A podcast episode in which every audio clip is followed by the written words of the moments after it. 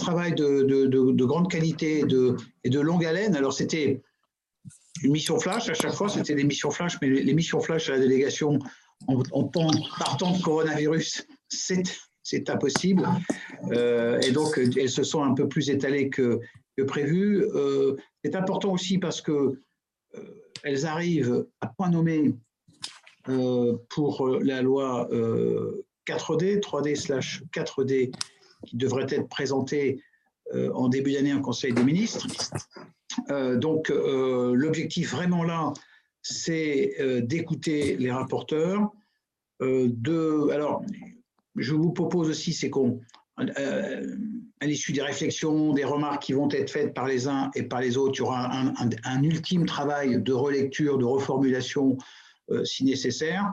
L'idée, c'est d'approuver donc les deux rapports, les deux, les, deux missions, et d'en faire une présentation euh, au ministre par les rapporteurs, et euh, d'en extraire un certain nombre d'amendements, j'espère, pour, pour donc la future loi 4D. Peut-être préciser, mais nous le dirons, que donc, nous avons deux missions, la contractualisation, euh, et puis après, nous aurons le pouvoir réglementaire euh, local. Je vous propose de passer trois quarts d'heure sur chacun des, des, thèmes, se garder éventuellement un petit quart d'heure de buffer, mais trois quarts d'heure. Donc, euh, si vous pouviez faire une vingtaine de minutes pour la présentation, une vingtaine de minutes pour les questions-réponses, ce serait plutôt pas mal. Sachant que sur le premier, mais elles vont nous expliquer, les deux rapporteurs sont d'accord sur l'essentiel mais pas surtout. Hein, et donc, il y aura euh, des réserves de la part de notre collègue Bénédicte Taurine sur un certain nombre de conclusions, euh, ce qui est évidemment son droit et euh, qu'elles vont nous, expliquer. Voilà. Merci beaucoup, mesdames. vous avez la parole. Merci, Jean-René.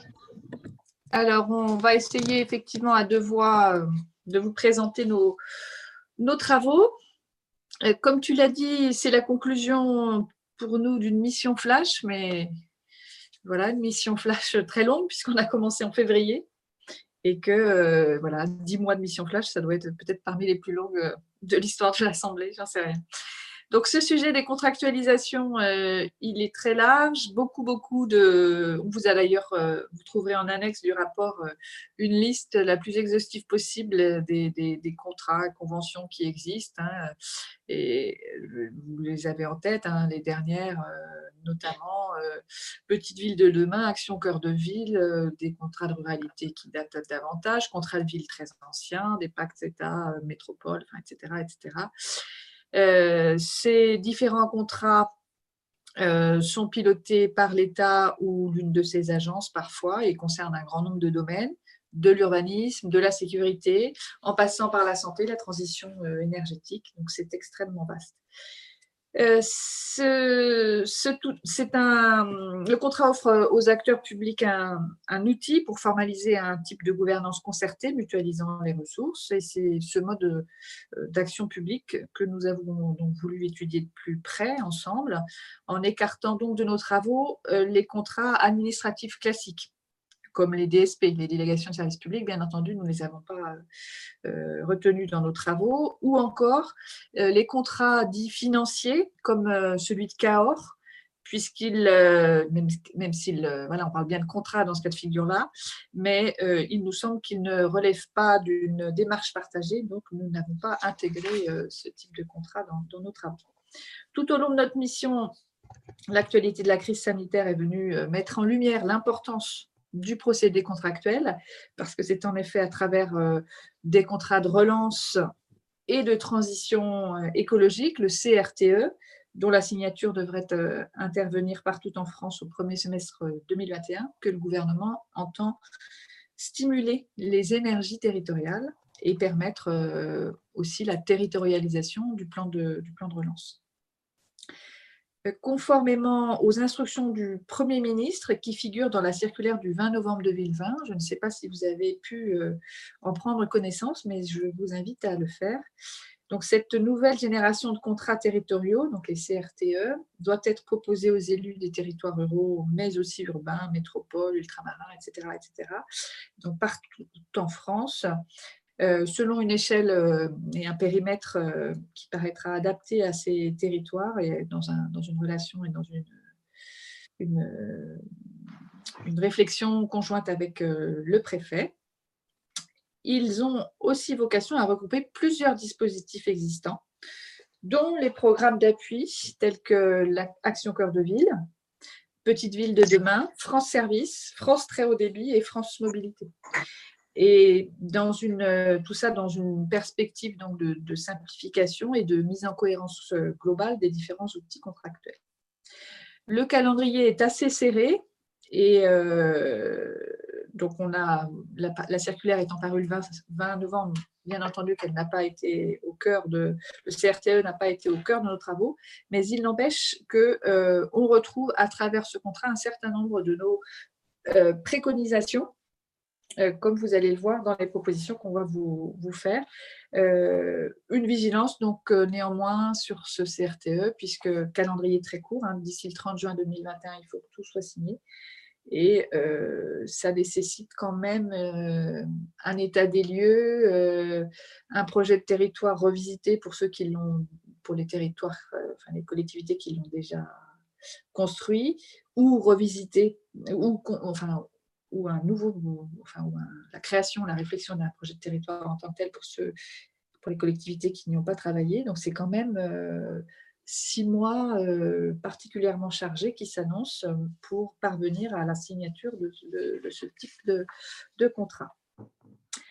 nous sommes donc restés attentifs à cette actualité qui s'inscrit, comme je vous le disais, très directement dans les préconisations de notre mission. Euh, cette circulaire euh, donne un, coup d'accélérateur, je pense, à ces contrats prévus euh, donc par la loi et portés aussi par la création de la NCT, l'Agence nationale de cohésion des territoires. Et à noter qu'il prescrit, il est également prescrit par cette circulaire un rapport de conformité entre les, les actions inscrites dans les contrats et euh, les orientations du gouvernement en faveur de la transition écologique, donc sur lequel nous, reviendrons, car le sujet est au cœur, je crois, de, euh, bah, de la dialectique contractuelle. En tout état de cause, malgré euh, la complexité due à la multiplication des types de contrats ces dernières années, force est de constater que les acteurs locaux et nationaux plébiscitent le procédé contractuel, tant en raison de sa souplesse que de l'alternative qu'il offre euh, aux appels à projets, jugés euh, discriminants parfois à l'égard des petites collectivités peu dotées en ingénierie. Aujourd'hui, la contractualisation est donc plus que jamais au cœur des politiques publiques territorialisées. Elle constitue une modalité d'action très riche en potentialités pour articuler les programmes sectoriels conduits par les ministères et les différentes agences et pour articuler surtout l'action de l'État avec celle des collectivités. Euh, et avec dans l'idée, vous savez, d'essayer de, faire du coût humain et de mettre en œuvre euh, la différenciation et l'expérimentation territoriale, euh, différenciation que Jean-René rappelait dans son introduction. Pour autant, la contractualisation n'est pas exempte de, critiques, et donc nous, avons, nous les évoquerons également dans notre rapport et ce matin. Euh, je crois que notre modèle de, et c'est d'ailleurs sur ces aspects-là qu'on a quelques euh, points de, divergence avec euh, Bénédicte et, elle, y reviendra. cette contractualisation assez nourrie dans notre pays est aussi liée à notre modèle de république décentralisée, vous le savez. et on a d'une part, ça a pour conséquence quand même cette multiplicité d'avoir une multiplication de, normes et parfois des enchevêtrements de, compétences qui euh, font perdre en lisibilité euh, aux élus eux-mêmes, mais aussi aux citoyens, euh, savoir qui fait quoi et parfois relève parfois d'une mission impossible.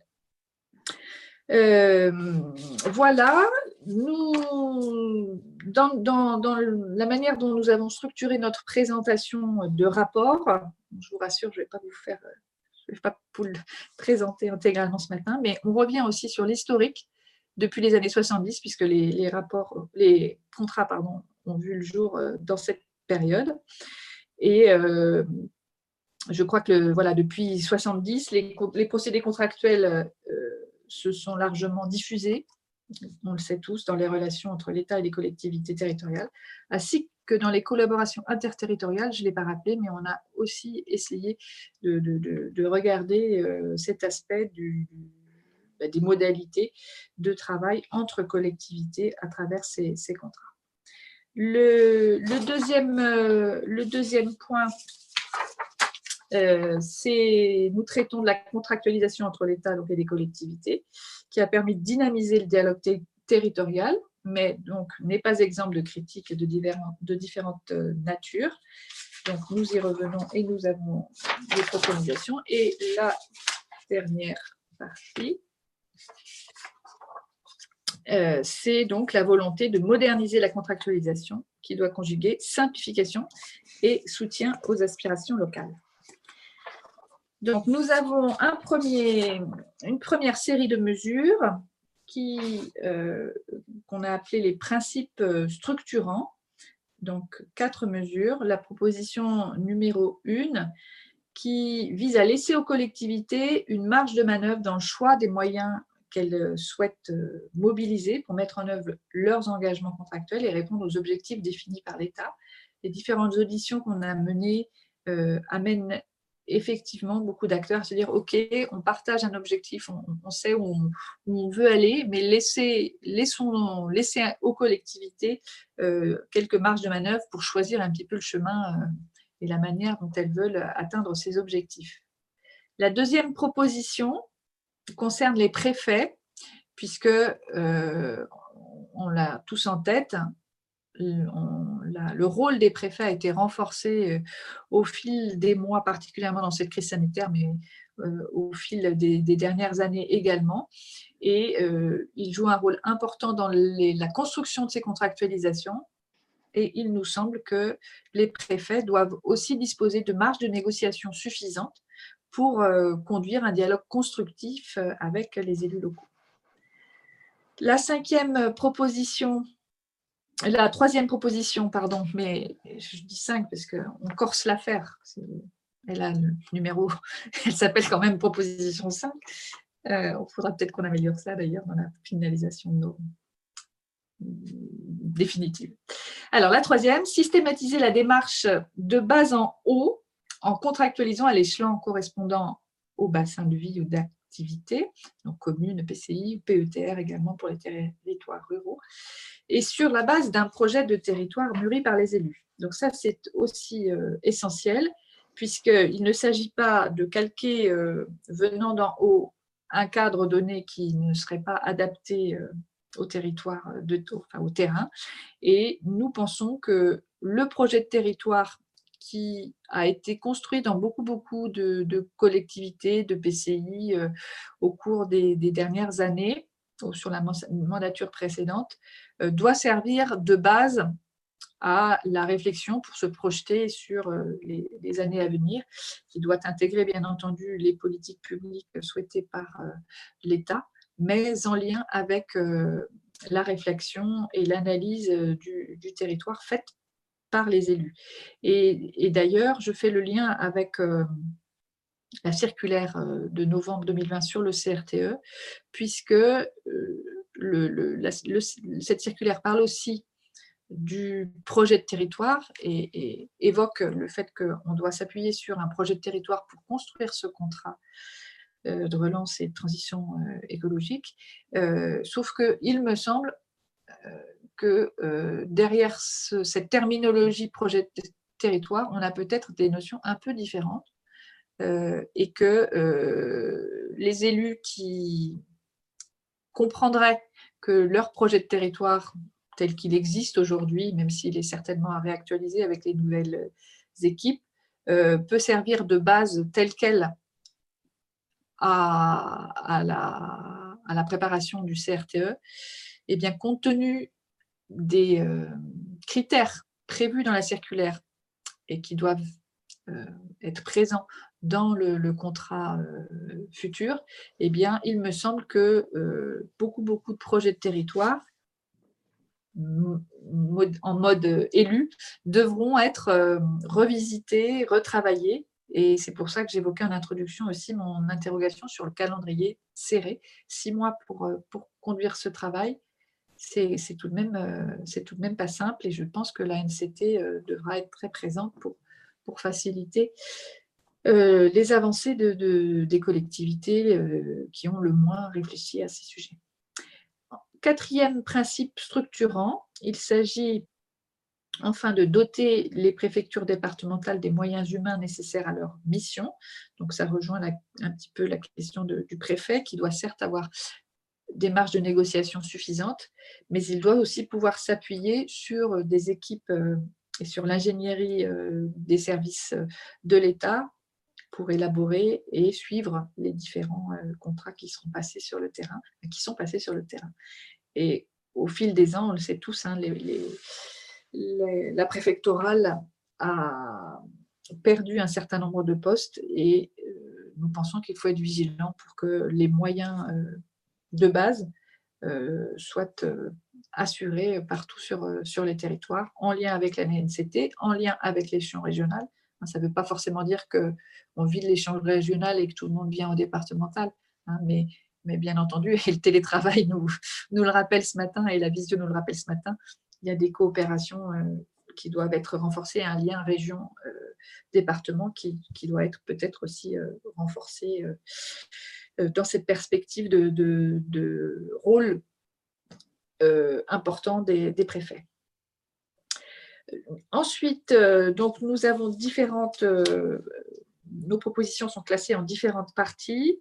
la première vise les financements euh, on l'a intitulé Comment consolider les financements et expérimenter les délégations de crédit. Donc, on a trois propositions dans ce cadre. La première euh, vise à sécuriser les financements pluriannuels de l'État, puisque, euh, vous le savez, la maquette budgétaire du contrat n'est pas toujours suivie des faits et on, pense que c'est nécessaire là de renforcer de renforcer euh, ben, le fait que l'engagement initial de part et d'autre euh, soit euh, soit pleinement respecté. On propose également la mise en place de, comités de financeurs à l'échelle territoriale de façon à ce que le suivi des différents types de contrats puisse être assuré. Proposition suivante, c'est la visibilité des financements apporté par l'État qui n'est pas toujours euh, assuré. On, a tous en, mémoire euh, euh, une présentation de projet, une inauguration où les agences de l'État, sans les nommer, hein, type ADEME et, autres, présentent leur, interviennent et présentent leur participation sans que le mot État ne soit jamais prononcé. Il nous semble que c'est quand même nécessaire de rappeler euh, justement euh, à la volonté euh, publique nationale et la cohérence d'ensemble, donc d'avoir une visibilité plus importante qu'on l'a aujourd'hui concernant les financements apportés par les uns et les autres, mais par l'État en particulier. Et dernier point avant de passer pour la suite la main à Bénédicte, il s'agit de développer dans le cadre d'expérimentations limitées dans le temps la délégation de gestion de crédit de l'État aux collectivités. C'est quelque chose qui s'est un peu fait euh, en Bretagne, par exemple, euh, euh, tout récemment, mais aussi les aides à la pierre. Vous avez peut-être ça en tête. Hein, dans, certains départements, la délégation a pu être transférée aux collectivités. Et il nous semble que dans la perspective de la poursuite du mouvement de décentralisation, eh bien, on pourrait et on gagnerait à, expérimenter sur des temps donnés la gestion déléguée de crédit aux collectivités dans le cadre de ces contrats. Je te passe la main, euh, Bénédicte, pour poursuivre. Merci beaucoup, Stella. Euh, du coup, oui, on a eu euh, des divergences, je vais commencer par là, du fait que le contexte, c'est qu'on se place dans la décentralisation par rapport à la contractualisation. Et du coup, comme on n'est pas sur, à titre personnel, je ne suis pas d'accord avec le modèle de décentralisation, forcément, puisque la contractualisation est dans ce cadre, il y avait des divergences, et notamment sur l'échelon dans lequel euh, doit être faite la contractualisation, parce que la préconisation, c'est EPCI euh, e métropole, et que pour ma part, je préfère privilégier l'échelon communal et départemental. et que dans le cadre de la décentralisation et de la loi NOTRe, euh, la coopération volontaire des communes a été un peu niée et on est passé par euh, de l'obligation. Alors qu'il euh, me semble qu'il faut davantage de coopération, enfin de discussion entre les communes, notamment pour la délégation des compétences. Et il y a aussi le contexte de nos circonscriptions qui sont différents parce que moi, par exemple, j'ai une commune, pardon, excusez-moi, j'ai une communauté des communes à 94 communes. Donc le débat, à ce moment-là, il me semble bien compliqué euh, pour avoir euh, que chacun puisse s'exprimer, etc. Mais euh, la contractualisation, en fait, à mon sens, ça peut être un bon outil.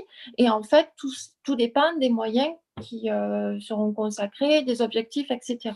Donc voilà, donc le problème majeur, c'est surtout le cadre l'échelon et les moyens qui ensuite seront alloués. Alors, je vais reprendre euh, donc la partie qui concerne euh, clarifier et simplifier euh, le code contractuel. Pardon? Pardon Pardon. donc, nous avons effectivement les, propositions. la, première proposition de cette partie, c'est la proposition 6 qui concerne à renforcer le caractère global des contrats entre l'État et les collectivités afin qu'ils s'adaptent davantage sur les thématiques transversales et aux projets de territoire qui sont construits, donc là, en l'occurrence, par les EPCI et leurs groupements. Donc, il est nécessaire d'avoir des contrats euh, plus lisibles pour, euh, pour les élus et éviter la succession euh, de petits contrats qui posent des difficultés. La proposition suivante, on a pour l'instant deux modalités euh, d'écriture, mais euh, ce qu'il faut faire, c'est définir les notions cadres pour permettre un meilleur formalisme des contrats qui sont passés entre l'État et les collectivités. Euh, la proposition suivante prévoit dans chaque contrat entre l'État et les collectivités un dispositif spécifique consacré à l'évaluation par une instance ad hoc sur la base d'indicateurs qualitatifs, et quantitatifs. En fait, oui, il faut en fait, il faut arriver à bien évaluer euh, l'impact des contrats, voir euh, s'ils sont bien menés. Et donc, pour ça, il, va, il faut améliorer l'évaluation de ces contrats. Ensuite, on a regroupé les propositions sous le, titre « Permettre une meilleure mise en œuvre souple et efficiente des contrats ». Donc, euh, on considère qu'il faut ouvrir la possibilité de revoir les contrats, peut-être à mi-parcours ou à l'occasion d'élection d'un nouvel exécutif local, afin que ben, la, volonté des citoyens qui sortent des urnes, elle puisse euh, être prise en compte. Parce que si on a des contrats qui sont sur de trop longues périodes, s'il y a un changement euh, de majorité, par exemple, il nous semble important de pouvoir apporter des avenants à ces contrats renforcer l'appui euh, de l'État déconcentré en matière d'ingénierie au service des projets des collectivités et mettre en place une plateforme recensant les différentes ressources disponibles sur chaque territoire. Parce qu'effectivement, il y a les, pour ma part des petites communes qui sont en difficulté. Donc, euh, il est nécessaire pour qu'il y ait une égalité euh, sur le territoire qu'en matière d'ingénierie, l'État puisse apporter davantage de soutien, notamment aux communes qui n'ont pas suffisamment d'ingénierie à disposition. Autre proposition, c'est de mobiliser les capacités d'ingénierie financière avant toute contractualisation pour sécuriser les collectivités dans la mise en œuvre de leurs engagements contractuels. Et dernière proposition de cette partie, il faut proposer la création d'un médiateur des négociations contractuelles, une, personne extérieure qui puisse euh, voir quelles sont euh, les, différentes euh, s'il y a une problématique qui se pose, pouvoir un peu, dans le dialogue, essayer de trouver des solutions. Il nous reste donc la partie renforcer la coopération territoriale. La proposition, la première concerne l'inclusion des, enfin, améliorer l'inclusion des collectivités, notamment des métropoles et des EPCI dans les négociations du CPER, à minima en ce qui concerne le volet territorial. Renforcer la solidarité territoriale en faisant de la notion de réciprocité une idée force de chaque contrat, puisqu'en fait, euh, effectivement, il ne faut pas que le contrat euh, ne puisse satisfaire qu'une des parties. Donc la réciprocité nous semble être quelque chose de très important à renforcer. Mieux associer les collectivités qui, souhaitent, euh, qui le souhaitent à la mise en œuvre et au financement des programmes d'appui portés par l'ANCT. Donc renforcer aussi le lien entre les collectivités et l'ANCT. Euh, voilà, c'était là, je ne sais pas si. donc, moi, j'ai exposé un petit peu donc, les différentes propositions et puis la problématique qui concerne donc, la décentralisation dans laquelle s'inclut la contractualisation et le fait qu'il faut veiller quand même à une égalité de traitement sur le territoire national, d'où ma réticence par rapport à la région Bretagne et à la différenciation qui me semble aller dans une inéquité de traitement entre les citoyens. Voilà d'où la réserve. Merci. Merci Bénédicte. Du coup, on, a été, on a essayé de respecter le cadre. C'est pas facile, Jean-René. On est passé à côté de plein de choses, mais voilà, pour avoir du temps de questions. oui, mais tout, le monde a, tout, le monde a, eu les documents et tout le monde, ceux qui ne les ont pas lus, euh, auront encore quelques jours pour les, pour les lire. Nous avons une question de notre collègue Thibaut Bazin. Thibaut, ah bah, Thibaut est au téléphone, donc on, va, on, va, on va tourner. Euh, on va commencer par euh, Rémi. Rémi Robert. Rémi, tu nous entends? Allô, allô, ici Londres. Ah, pardon, excusez-moi. Euh, bonjour à tous. je, voudrais d'abord vous, vous féliciter chaleureusement pour le, le travail parce que c'est des sujets extrêmement délicats. Euh, peut-être faire deux remarques. D'abord, euh, euh, dire, et ça m'ennuie, que je suis d'accord avec Madame Taurine. sur, un point. ça ne t'ennuie pas, ça ne t'ennuie pas. Non, bien sûr. Non, non, mais je veux dire, c'est bon, c'est suffisamment rare pour être souligné. non, je, plaisante. Mais c'est sur le fait qu'effectivement, il faut que l'État fasse très attention de ne pas, comment dire, contourner ou du moins enfin, faire en sorte que le mot contractualisation aujourd'hui euh, devienne euh, un mot extrêmement confus. Je veux dire, on parle de contractualisation pour tout, y compris pour euh, des choses qui ne relèvent pas de la contractualisation, c'est-à-dire qui mmh. relèvent au mieux un peu du contrat léonin, c'est-à-dire l'État dit voilà, je vous propose ça, c'est à prendre ou à laisser. Euh, et euh, j'allais dire, c'est quand même quelque chose d'extrêmement contraignant. Euh, comme on parle de la contractualisation pour de la vraie contractualisation, où il y a eu un travail euh, entre les services de l'État, les communes, on, met, on partage des projets, on construit véritablement euh, un, schéma de contractualisation, y compris financière. Donc, c'est vrai que on, on je, je, cherche le mot, mais on a tendance à, à, un peu tout mettre sur ce thème de, de, contractualisation, ce qui sans doute fait perdre un peu de confiance des élus par rapport à ça. C'est-à-dire, euh, on ne sait plus si c'est un contrat, entre guillemets, quasi obligé, donc pas vraiment un contrat, ou si c'est vraiment une vraie forme contractuelle, euh, ce qui était dans le, dans, dans, le, temps, au départ, sous euh, Michel Rocard, on était sur des vraies contractualisations, hein, euh, les contrats de plan, etc. Là, on, est, on a tendance à utiliser le mot, je veux dire, un peu pour tout et, rien, et ça, c'est inquiétant, parce que ça, ça rompt quand même une logique de, confiance. Il faut vraiment que ce soit lié à une méthode particulière de lien entre l'État et, les collectivités, où il y a un vrai travail en commun et et où, euh, j'allais dire, non seulement on se parle, mais euh, euh, on travaille pour élaborer. où je nuancerai avec Madame Torine, c'est quand elle dit, par exemple, on a imposé les intercos. Je rappelle qu'il y, a de la responsabilité et de l'État et des collègues là-dessus. Les, collègues ont eu quand même 20 ans, 92-2012, 1992-2012 euh, pour avancer en commun sur des formes d'intercommunalité, mais pour régler des problèmes concrets que les communes ne pouvaient plus régler seules. Or, on s'aperçoit qu'il a encore fallu en 2010, quasi, enfin pas quasiment, forcer des communes, et c'était pas à la marge, à rentrer dans des formes d'intercommunalité de travail en commun, euh, parce que, parce que euh, pendant 20 ans, soit elles ont procrastiné, soit tout simplement elles n'en voulaient pas, mais elles n'en voulaient pas, euh, y compris au prix de ne pas avoir refait leur réseau, d'avoir des problèmes de gestion des déchets.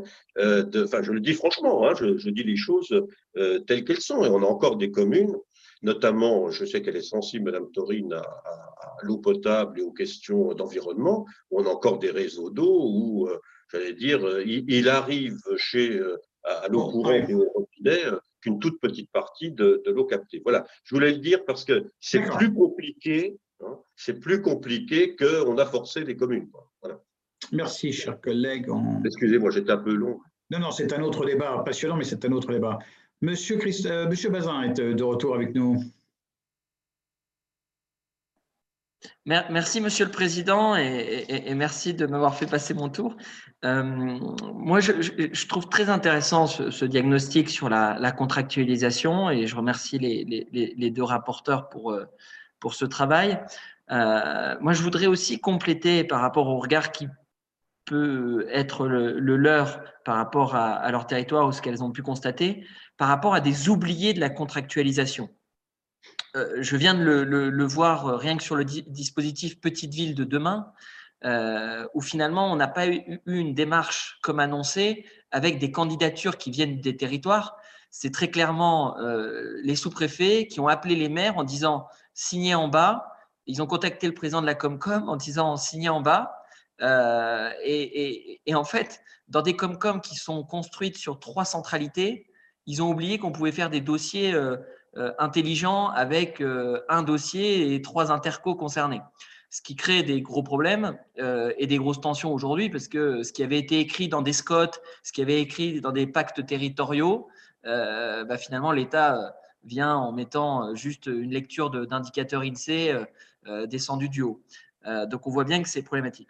On a un problème d'accès aux contrats pour des communes des bourgs-centres, on a aussi euh, un problème d'accès pour des euh, présidents de petits EPCI, de petits EPCI de, 15 000 habitants, de 6 000 habitants, euh, qui ne sont pas forcément en fait avec la, ville-centre chef-lieu d'arrondissement.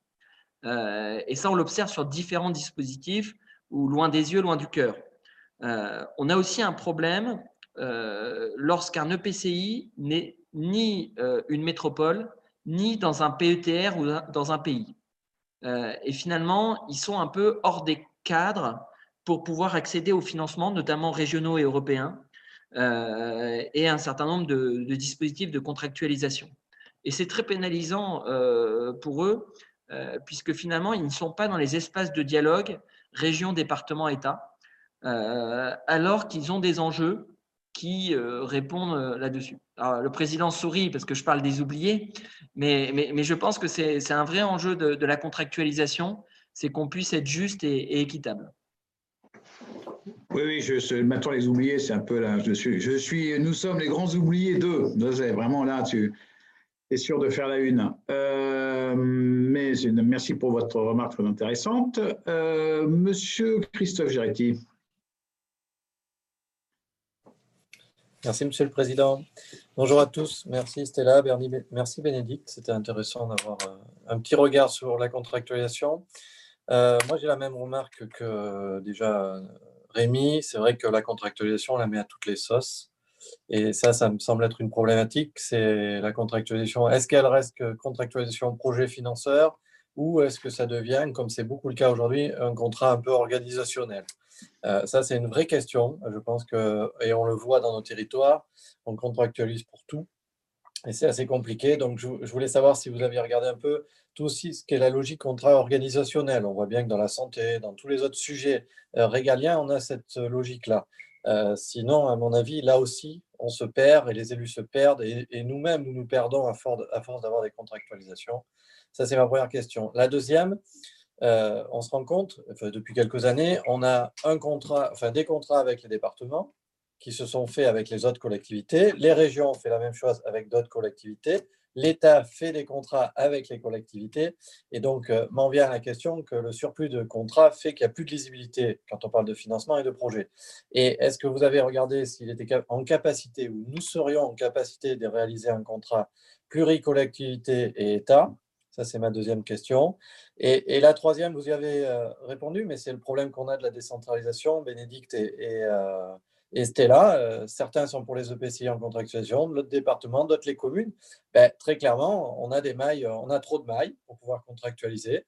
Et, à partir de ce moment-là, la contractualisation se disperse. Et nous arrivons dans notre pays à avoir une dispersion euh, d'exécution, une dispersion de projets et plus de structuration de projets de territoire parce que nous avons quatre mailles qui sont les régions qui ont leur volonté, les départements leur volonté et ils en veulent de plus en plus pour revenir comme ils étaient avant les comités de communes, et là je suis d'accord avec Rémi, qui ont été une utilité, et les communes qui ont du mal à former ce fameux bloc. Donc je crois que la contractualisation peut être aussi une porte de sortie finale de la décentralisation aboutie qui ne l'est pas aujourd'hui, puisqu'on est dans un moment qui est encore plus complexe qu'avant parce qu'on se disperse et on fait beaucoup de contrats. Voilà, donc c'est un peu mes trois remarques ou deux questions notamment. Mais sinon, c'était très bien d'avoir un zoom de cette, de cette qualité. Merci les filles. Merci, chers collègues. Euh, je, vais compléter, il n'y a pas d'autres demandes de parole, je crois, sur cette partie-là. Euh, avant, de vous laisser la parole pour, pour répondre, euh, est-ce qu'il n'y a pas deux, trois mesures qu'on pourrait un petit peu durcir, qui restent un peu aujourd'hui des, des, des, vœux? Et si on veut passer à une phase plus législative, il faut peut-être les, concrétiser plus que ce n'est fait aujourd'hui. Alors, est-ce que, au-delà de la formulation de la résolution, est-ce que vous avez imaginé un certain nombre de mesures concrètes? Je vais prendre l'exemple du, CPER et, des relations entre. Euh, vous préconisez que les EPC et les métropoles soient autour de la table pour les contrats CPR, ce que, je trouve très bien, euh, franchement. Euh, voilà. Mais est-ce que là, on ne peut pas être plus précis dans les propositions qu'on fait ou, pas? Enfin, Quel est votre avis par rapport à ça? Deuxième élément qui rejoint peut-être un peu ce que vient de dire Christophe, c'est le. Il y a cette idée que, enfin, vous l'avez dit d'ailleurs, les associations sont plutôt très favorables à la contractualisation. Je pense que c'est une très bonne direction et votre rapport le montre euh, clairement. Mais aujourd'hui, euh, quand on se projette, est-ce que euh, la contractualisation, les différents supports qui existent aujourd'hui, vont permettre de euh, mailler euh, l'ensemble du territoire avec des contractualisations ou pas? Ou est-ce que le dispositif qu'on a aujourd'hui ne le permet pas et que euh, ben est-ce, qu'on peut se, si on se projette un petit peu, est-ce qu'on aura une contractualisation qui va être quasi généralisée entre les collectivités et l'État?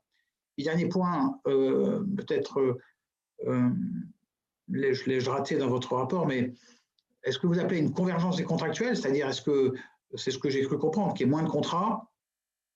Euh, Est-ce que le, CRTE, de ce point de vue-là, vous, semble être euh, un contrat qui va permettre cette simplification sur le groupement de la contractualisation entre l'État et les collectivités, ou au contraire, c'est un, un, contrat supplémentaire qui vient se rajouter à ce qui existe aujourd'hui Merci beaucoup. Je vous donne la parole.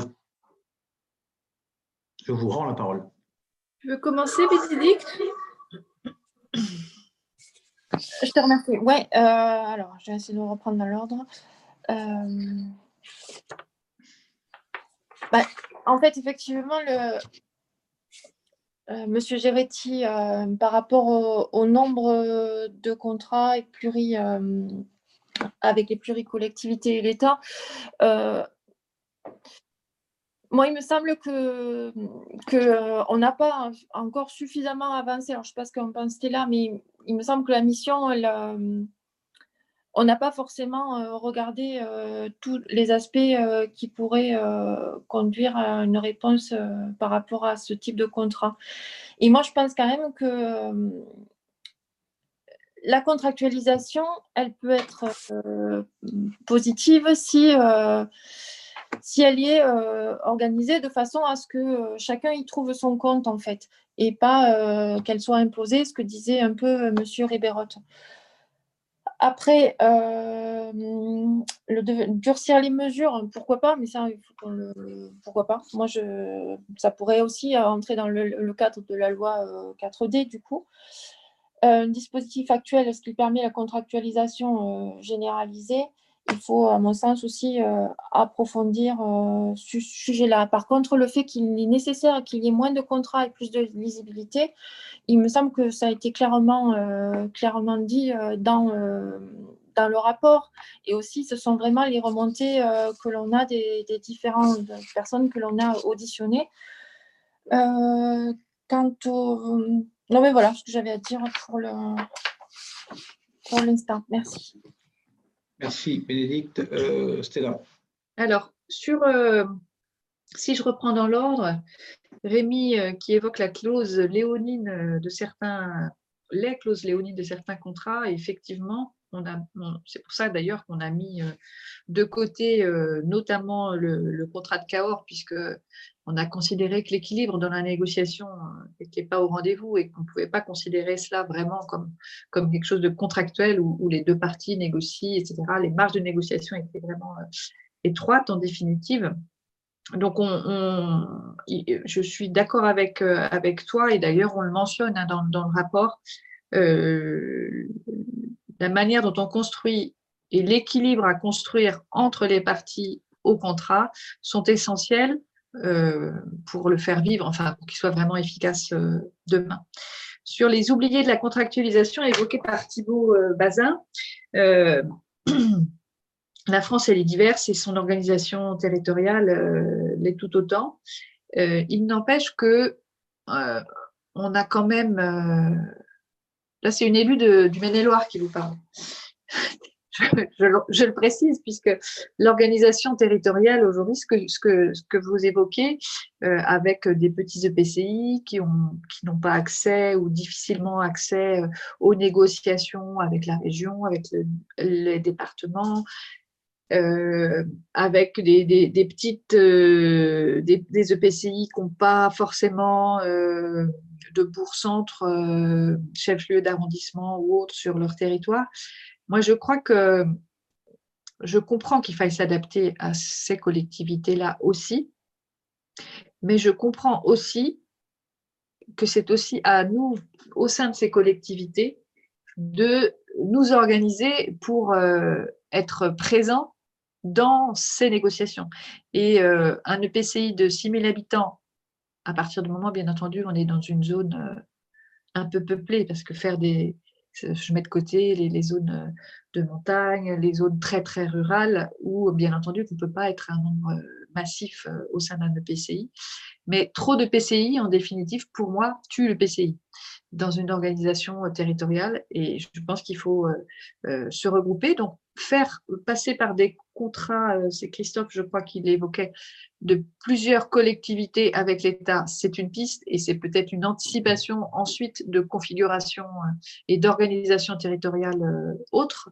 Mais à titre personnel, hein, je suis persuadée que si on veut que nos communes et que nos EPCI partout et les ruraux en particulier ou les plus petits en particulier euh, existent et des leviers d'action, il faut que leur organisation soit adaptée euh, au monde dans lequel on vit. Donc au monde des grandes régions, aux départements qui sont sur un entre-deux, à l'État qui continue et continuera d'avoir certaines exigences en termes de politique publique. Donc moi, je crois que votre question ou ta question, si je peux me permettre, Thibault, euh, amène euh, vraiment euh, la nécessité de continuer à réfléchir et à faire évoluer notre organisation territoriale. Pour le moment, bien entendu, dans cette attente, il faut que ben, qu'il y ait une vigilance maximale de tous les acteurs pour que, faire en sorte que les petits ne restent pas sur le bord de la route dans les contractualisations et il faudra faire attention, d'ailleurs on l'explique dans nos rapports aussi, puisqu'il y a une, tendance qui date maintenant de, de qu'on a connue, notamment avec le contrat de ruralité, je ne sais pas si vous, pour ceux qui étaient élus à l'époque, euh, c'était l'un des premiers, enfin, oui, l'un des premiers contrats où, euh, en définitive, on prenait des dotations existantes par ailleurs euh, pour les concentrer sur des contrats de ruralité. Et on s'est aperçu que parfois, on pouvait déshabiller Pierre pour habiller Paul. Hein, c'est-à-dire que euh, si euh, une contractualisation donnée, bah, si on parle du CRT, si le CRTE ne s'appuyait que sur des financements existants, bien entendu, si on veut en donner plus à tel projet, donc à tel territoire, naturellement, ça en fait moins à l'autre. Et naturellement que les plus petits par rapport aux plus grands, les, PCI les plus petits ou les communes euh, les plus petites, euh, dans cet ensemble-là, ben, doivent trouver leur place et on doit assurer cette équité. Et l'Agence nationale de cohésion des territoires aura aussi un rôle euh, à jouer, je pense, dans la définition de, ces équilibres qui ne sont pas simples à, trouver. sur la dispersion d'exécution évoquée par Christophe bien entendu qu'il y a beaucoup de feuilles à notre millefeuille et que notre organisation territoriale, elle n'est pas encore aboutie et elle va continuer à vivre et, à évoluer, je pense, au fil des ans. Pour moi, la plus grande question, c'est les départements, savoir, là, ils sont à mi-chemin entre deux que vont-ils devenir? Est-ce qu'on les renforce de nouveau ou au contraire, est-ce qu'on continue le mouvement qui avait été initié? Je ne sais pas. Enfin, c'est un sujet qui, dépasse bien entendu euh, euh, notre, le cadre de notre mission Flash.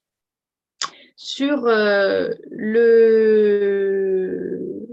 la dernière intervention de Jean René et la convergence vers moins de contrats, c'est une de nos propositions également qu'on retrouve du coup dans la perspective des CRTE, puisque je vous, je vous rappelle, si vous n'avez pas eu le temps de lire cette euh, circulaire, que vont être regroupés, ont vocation à être regroupés dans les CRTE de demain, euh, les pactes métropolitains d'innovation ou les pactes euh, État-métropole, ainsi que les contrats de ruralité, bien entendu quand c'est le cas, le, les contrats de transition écologique, les pactes territoriaux plus localisés, vous savez, ce sont euh, les, contrats type euh, pacte Ardennes, euh, plan particulier dans la Creuse, engagement de rénovation du bassin minier, enfin ces contrats un peu particuliers.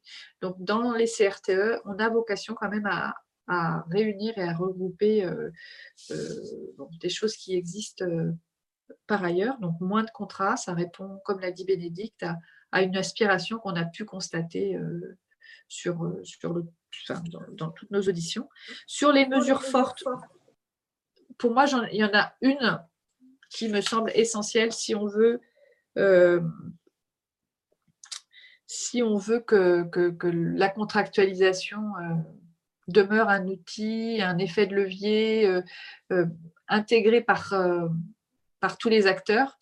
Pour moi, c'est de partir de la réflexion des élus pour construire un projet et un, contrat. Donc, de partir d'un travail de, réflexion autour d'un projet de territoire, autour de, priorités, de perspectives. Alors, jusqu'alors, ces projets de territoire, à ma connaissance en tout cas, et au vu de mon expérience, étaient construits euh, avant tout par les élus eux-mêmes.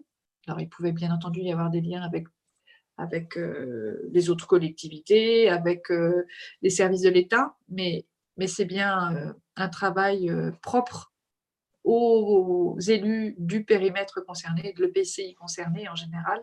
C'est souvent à cette échelle-là qu'ils ont été construits. Et euh, il semble, au travers du CRTE, je crois comprendre que l'État voudrait être davantage présent dans, dans la réflexion autour de, de, ces contrats de territoire, de ces projets de territoire, dans la perspective des contrats à conclure ensuite. Euh, je ne suis pas opposée, bien entendu, c'est intéressant, mais il faut faire attention, et on en revient peut-être à la remarque initiale de Rémi, à respecter les équilibres euh, dans la négociation et, euh, à faire en sorte que les élus aient bien la main pour penser leur territoire de demain et définir la manière dont ils entendent mener les affaires locales et du coup, à titre personnel, si j'avais une mesure forte à, sur laquelle euh, je, souhaitais assister, ce serait celle-ci. Faire en sorte qu'on parte bien du terrain pour construire les contractualisations de demain. Ok, merci beaucoup. Je peux compléter euh, juste quelque chose, s'il te plaît, par rapport à ce que vient de dire Stella? Oui. Oui, et eh bien, en, fait, je suis relativement d'accord. Simplement, ce qu'il me semble, c'est qu'il faut aussi intégrer les citoyens, parce que c'est vrai qu'on parle beaucoup des élus, euh, mais que peut-être qu'on oublie aussi un peu euh, le volet euh, citoyen. Et pour avoir fait, enfin, assisté à un débat sur le contrat local santé de mémoire, les groupes de travail avaient intégré les citoyens et l'apport avait été très positif. Donc, je suis d'accord avec elle sur la proposition à mettre en avant, mais effectivement, peut-être qu'on pourrait aussi ne pas oublier les citoyens. Dans le cadre où on a moins de participation aux élections, etc., peut-être que ce serait aussi la moyen de faire en sorte que les, citoyens se réapproprient euh, la politique de leur territoire. Merci. alors, très rapidement, parce que je voudrais vraiment qu'on passe à la deuxième mission, euh, Yolène et Christophe, très rapidement. merci, Monsieur le Président. Merci à nos extrêmement compétente rapporteure de, cette mission. Oui, moi je suis un peu inquiète par rapport à, cette contractualisation. D'abord, j'avais une petite question très concrète, je ne sais pas si vous pourriez me répondre, mais les CTE qui sont maintenant fondus dans les CRTE, ils dépendaient du ministère de la Transition écologique. Maintenant, de qui dépend tout ça? Moi, personne ne peut me répondre. Alors peut-être que vous pourrez me répondre, parce que les CRTE, ça dépend de qui euh, En ce qui concerne les CTE, c'était très clair. C'était le ministère qui descendait, qui accompagnait euh, avec le CEREMA, etc. Bon. Donc ça, c'est une première euh, remarque. Une deuxième remarque, moi, que je suis au CA de la NCT, et au départ, la NCT, il, y avait il y avait vraiment une volonté qu'il y ait des programmes nationaux qui, sont euh, donc euh, appliqués comme les programmes Petite Ville de demain ou Cœur de Ville, etc., ou Territoire d'industrie qui finalement rentrent là-dedans. Mais il y avait aussi toute une autre volonté qui était vraiment de partir du bas, de partir de la spécificité et de l'originalité de chaque territoire pour construire avec justement les citoyens, comme vient de le dire euh, Madame Taurine, et aussi avec les associations, avec ça. au fur et à mesure que se déroulent les choses, je vois que tout cet aspect-là disparaît. Et je viens de recevoir une doc euh, donc de la NCT où on ne parle plus que des programmes et on ne parle plus du tout d'ingénierie, d'accompagnement, d'émergence de projets pour accompagner justement des projets vraiment originaux, spécifiques, qui n'existeraient nulle part ailleurs. Et c'était ça au début, euh, le but de la NCT, c'est de pouvoir accompagner des choses originales euh, pour des territoires qui n'avaient pas la chance d'avoir l'ingénierie. Alors voilà, je voulais avoir votre avis sur cette question. Merci. J'y vais, Jean-René, si tu veux. Euh, moi, je veux juste rajouter, alors c'était par rapport aux propositions importantes. Moi, j'ai la proposition 4, Stella et, Bénédicte, assurer une meilleure visibilité des financements. Et en fait, je l'aurais écrite autrement. Euh, juste, non, elle est très bien écrite, mais j'aurais rajouté plutôt quelque chose.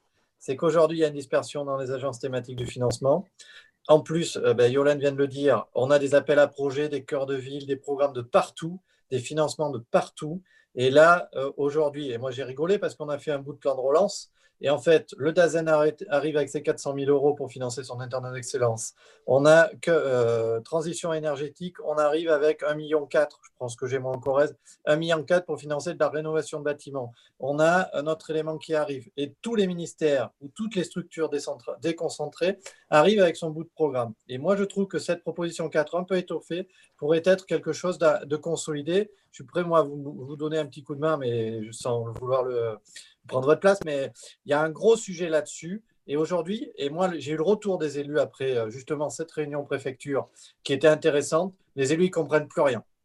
Euh, et, là, il y a besoin de clarification et je trouve que ça serait bien. Et si on peut utiliser les contrats et, mettre tout dedans, et ça revient un peu sur ce qu'a dit Yolande d'ailleurs, euh, il y a beaucoup de choses et aujourd'hui, c'est compliqué. Voilà, c'était cet élément-là et je trouve que cette proposition 4 à étoffer avec la 5 serait parfaite. C'est les deux, à mon avis, à cibler si vous voulez consolider les choses. Merci euh, Jean-René pour le, petit aparté.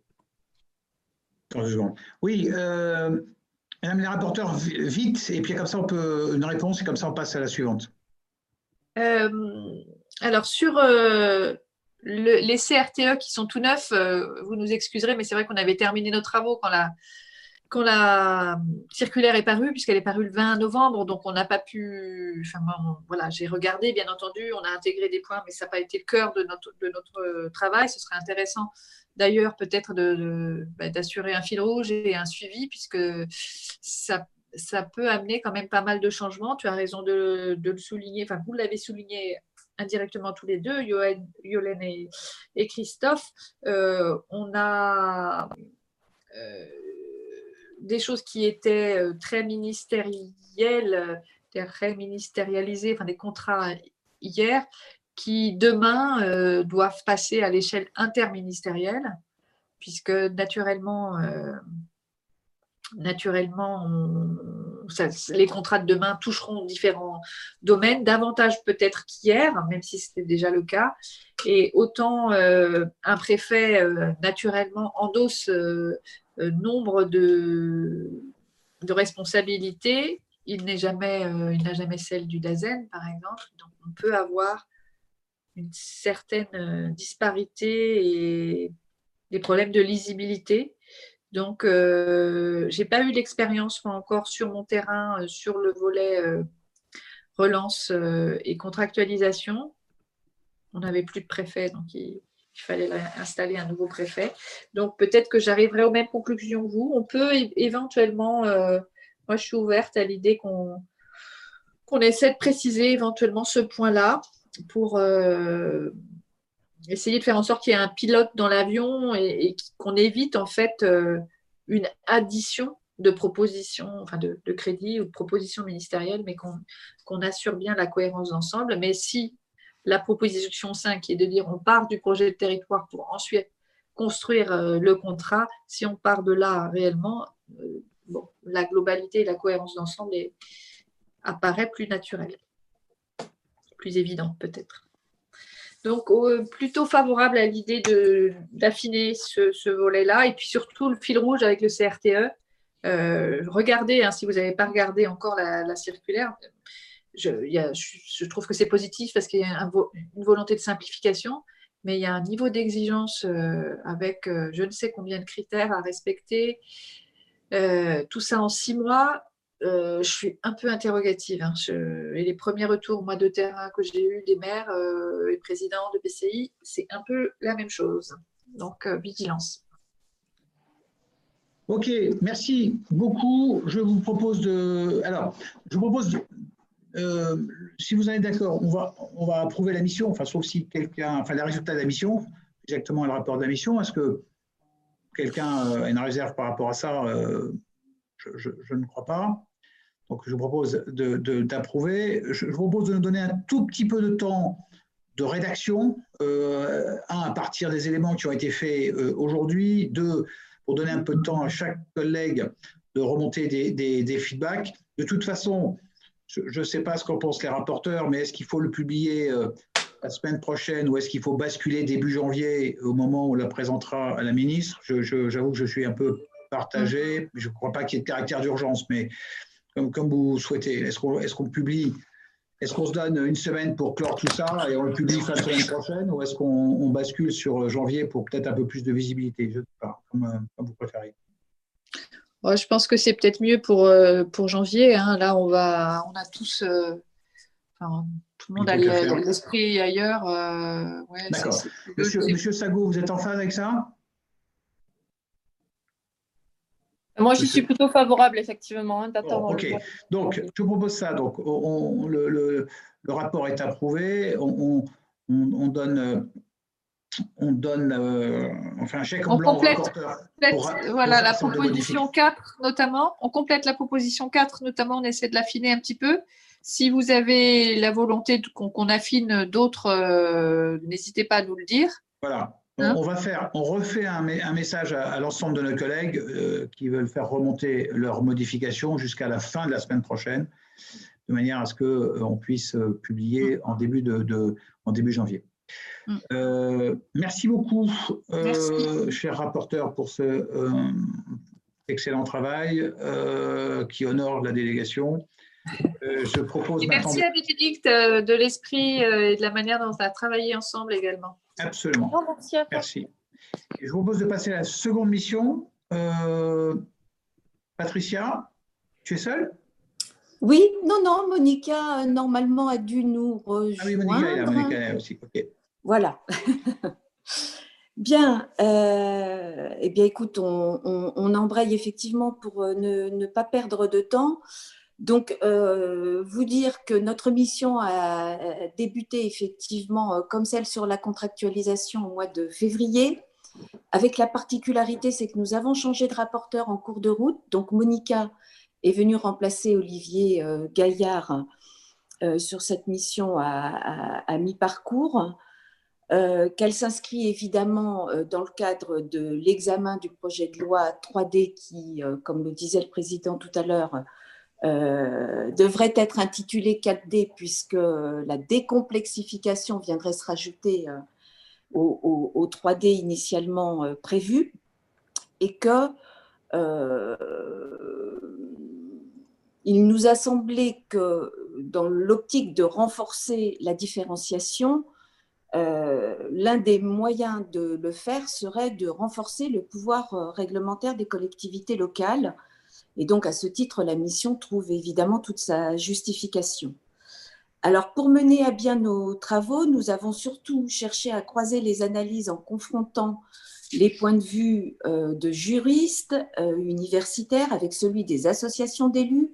Nous avons auditionné l'AMF, la DCF, l'AMRF et aussi la pratique euh, des fonctionnaires territoriaux qui sont, eux, concrètement confrontés à la difficulté de rédiger les actes réglementaires avant leur adoption par les assemblées délibérantes.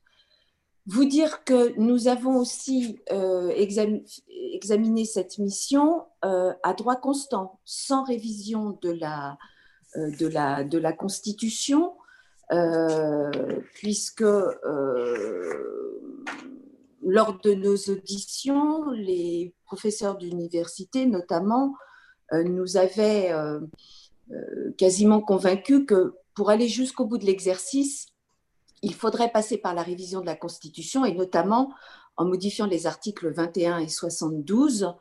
Euh, mais comme 4D euh, ne s'engage pas dans la révision de la Constitution, les propositions que nous vous faisons et qui sont au nombre de 17 euh, le sont à droit à constance. C'était important de, vous le préciser. Alors, ce qui est ressorti de l'ensemble de nos auditions, c'est que il y a de fortes attentes, évidemment, des collectivités locales en matière de, euh, pouvoir réglementaire. Et euh, ce qu'elles attendent, c'est euh, finalement d'être efficaces dans leur, dans leur décision et qu'elles soient évidemment le plus proche des décisions prises sur le terrain. Ce qui est revenu aussi au cours de nos entretiens, c'est que quasiment à chaque fois est revenue la question de l'autonomie financière. Alors, ça ne fait pas partie de notre mission, mais euh, il y a souvent eu cette, euh, euh, ce parallèle de fait. qui dit exercice du pouvoir réglementaire On parle de la responsabilité des élus qui nécessite de leur donner aussi les moyens financiers pour exercer les compétences qui leur sont dévolues. Donc, euh, évidemment, euh, il faut le garder à l'esprit. Nous n'avons pas poussé plus loin euh, car ça ne faisait pas partie de notre mission, mais c'est quelque chose qui est revenu de façon régulière. Alors, nous avons pu constater des attentes qui sont parfois contradictoires au sujet de la loi 4D, car d'un côté, les personnes auditionnées ont exprimé le souhait qu'il y ait de la stabilité dans le cadre de l'organisation territoriale, euh, on ne reviendra pas sur les lois MAPTAM, les lois NOTRe qui ont été difficiles à digérer, mais par contre, ils souhaitent des changements profonds dans les relations entre l'État et les collectivités pour pouvoir exercer pleinement les compétences qui leur ont été euh, euh, reconnues.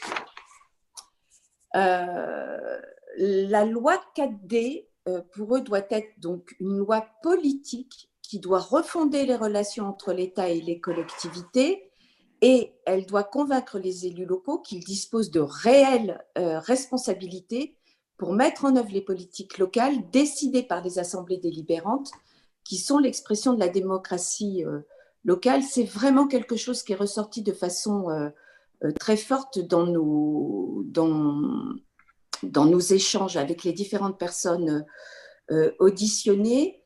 Et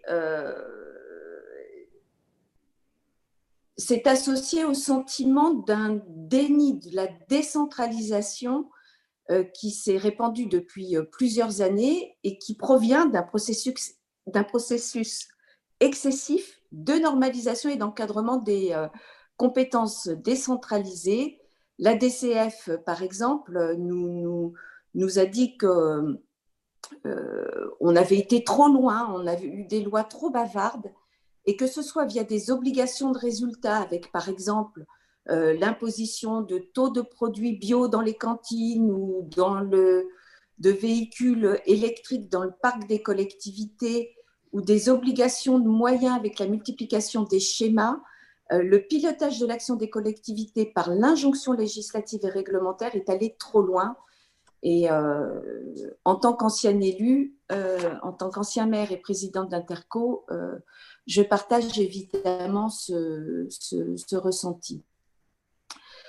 Donc, euh, l'idée au travers de, 3D, de, enfin de la loi 4D, pardon, c'est d'avoir une nouvelle étape de la décentralisation et que pour atteindre cet objectif, on doit avoir une ambition politique qui ne se borne pas à régler les problèmes techniques de clarification des compétences entre l'État et les collectivités ou entre les, différents, euh, les différentes catégories euh, d'acteurs locaux, et donc euh, de, de, de, pouvoir véritablement clarifier une bonne fois pour toutes de qui relève le pouvoir réglementaire. Alors, je, ne suis pas intervenue tout à l'heure sur la contractualisation, mais vous verrez que dans le cadre des, hum, propositions euh, que nous vous faisons, euh, nous avons euh, quelque chose qui touche à la, contractualisation. Alors, ce que je vous propose, c'est de venir directement à nos propositions pour respecter le timing donné par, euh, par le président. Donc, je vais euh, faire la, première euh, partie des propositions et Monica prendra la, relève. Donc, sur la proposition numéro une que nous vous faisons, c'est d'affirmer le principe de la liberté d'action des collectivités pour mener à bien les missions qui leur ont été attribuées par la loi euh, je vous le disais tout à l'heure, à partir du moment où une compétence a été transférée à une collectivité, eh bien, euh, le pouvoir réglementaire doit lui être associé euh, sans qu'il y ait d'équivoque sur le sujet. Il convient de préciser également le principe de la libre administration conférée aux collectivités territoriales euh, en leur donnant une liberté institutionnelle, une liberté fonctionnelle et la liberté euh, contractuelle. C'est un petit peu ce, que, ce qui a été dit tout à l'heure par nos deux rapporteurs. Euh, la, contractualisation est un élément évidemment intéressant dans la vie des collectivités au quotidien, mais à la condition qu'elle euh, qu'elles aient cette liberté de contractualisation, liberté de contractualiser avec le département, avec la région, avec l'interco, et qu'on ne soit pas dans une logique euh, contrainte. Hein. c'est un petit peu ce qui ressortait euh, des échanges que nous, avons, que nous avions tout à l'heure. Donc cette liberté nous paraît, euh, cette liberté contractuelle doit être euh, confortée en tant que droit essentiel à l'exercice de la mission des collectivités territoriales. C'est notre proposition numéro 4. Et elles doivent être euh, en mesure d'organiser librement entre elles les modalités d'exercice des compétences qui leur incombent, à l'exception évidemment de celles qui sont dévolues à l'État.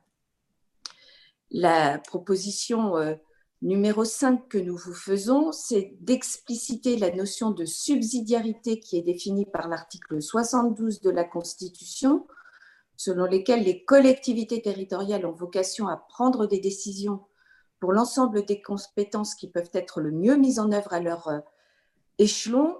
Et nous vous proposons une pratique un petit peu différente de ce qui se fait depuis des années, c'est-à-dire de pratiquer une subsidiarité ascendante et non plus descendante pour examiner d'abord les missions qui doivent être exercées et qui sont du ressort local, sous réserve évidemment d'identifier euh, le bon échelon territorial de mise en œuvre, puis, puis en distinguant les missions qui, à l'évidence, ne peuvent être exercées que par l'État.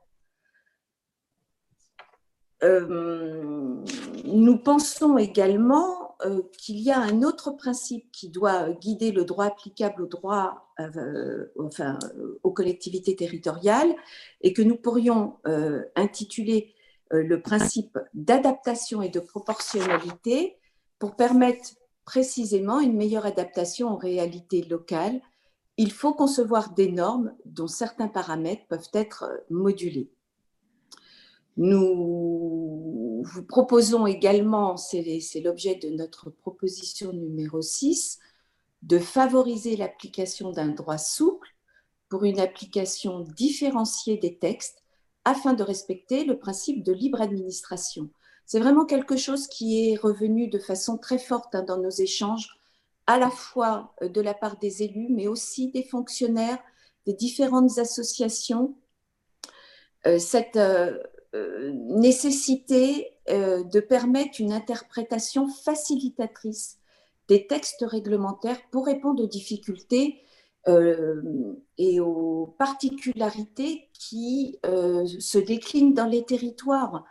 Euh, évidemment, ce qui se passe dans la Creuse, dans le Gers, euh, ne s'exerce pas forcément de façon similaire à ce que nous pouvons avoir euh, en zone montagne ou en région Île-de-France. Donc, toute collectivité territoriale devrait être en mesure de pouvoir s'adapter en fonction de ses spécificités locales et donc, euh, ce droit à la différenciation, évidemment, qui, doit être exprimé dans la loi 3D, euh, euh, est revenu de façon régulière dans nos échanges.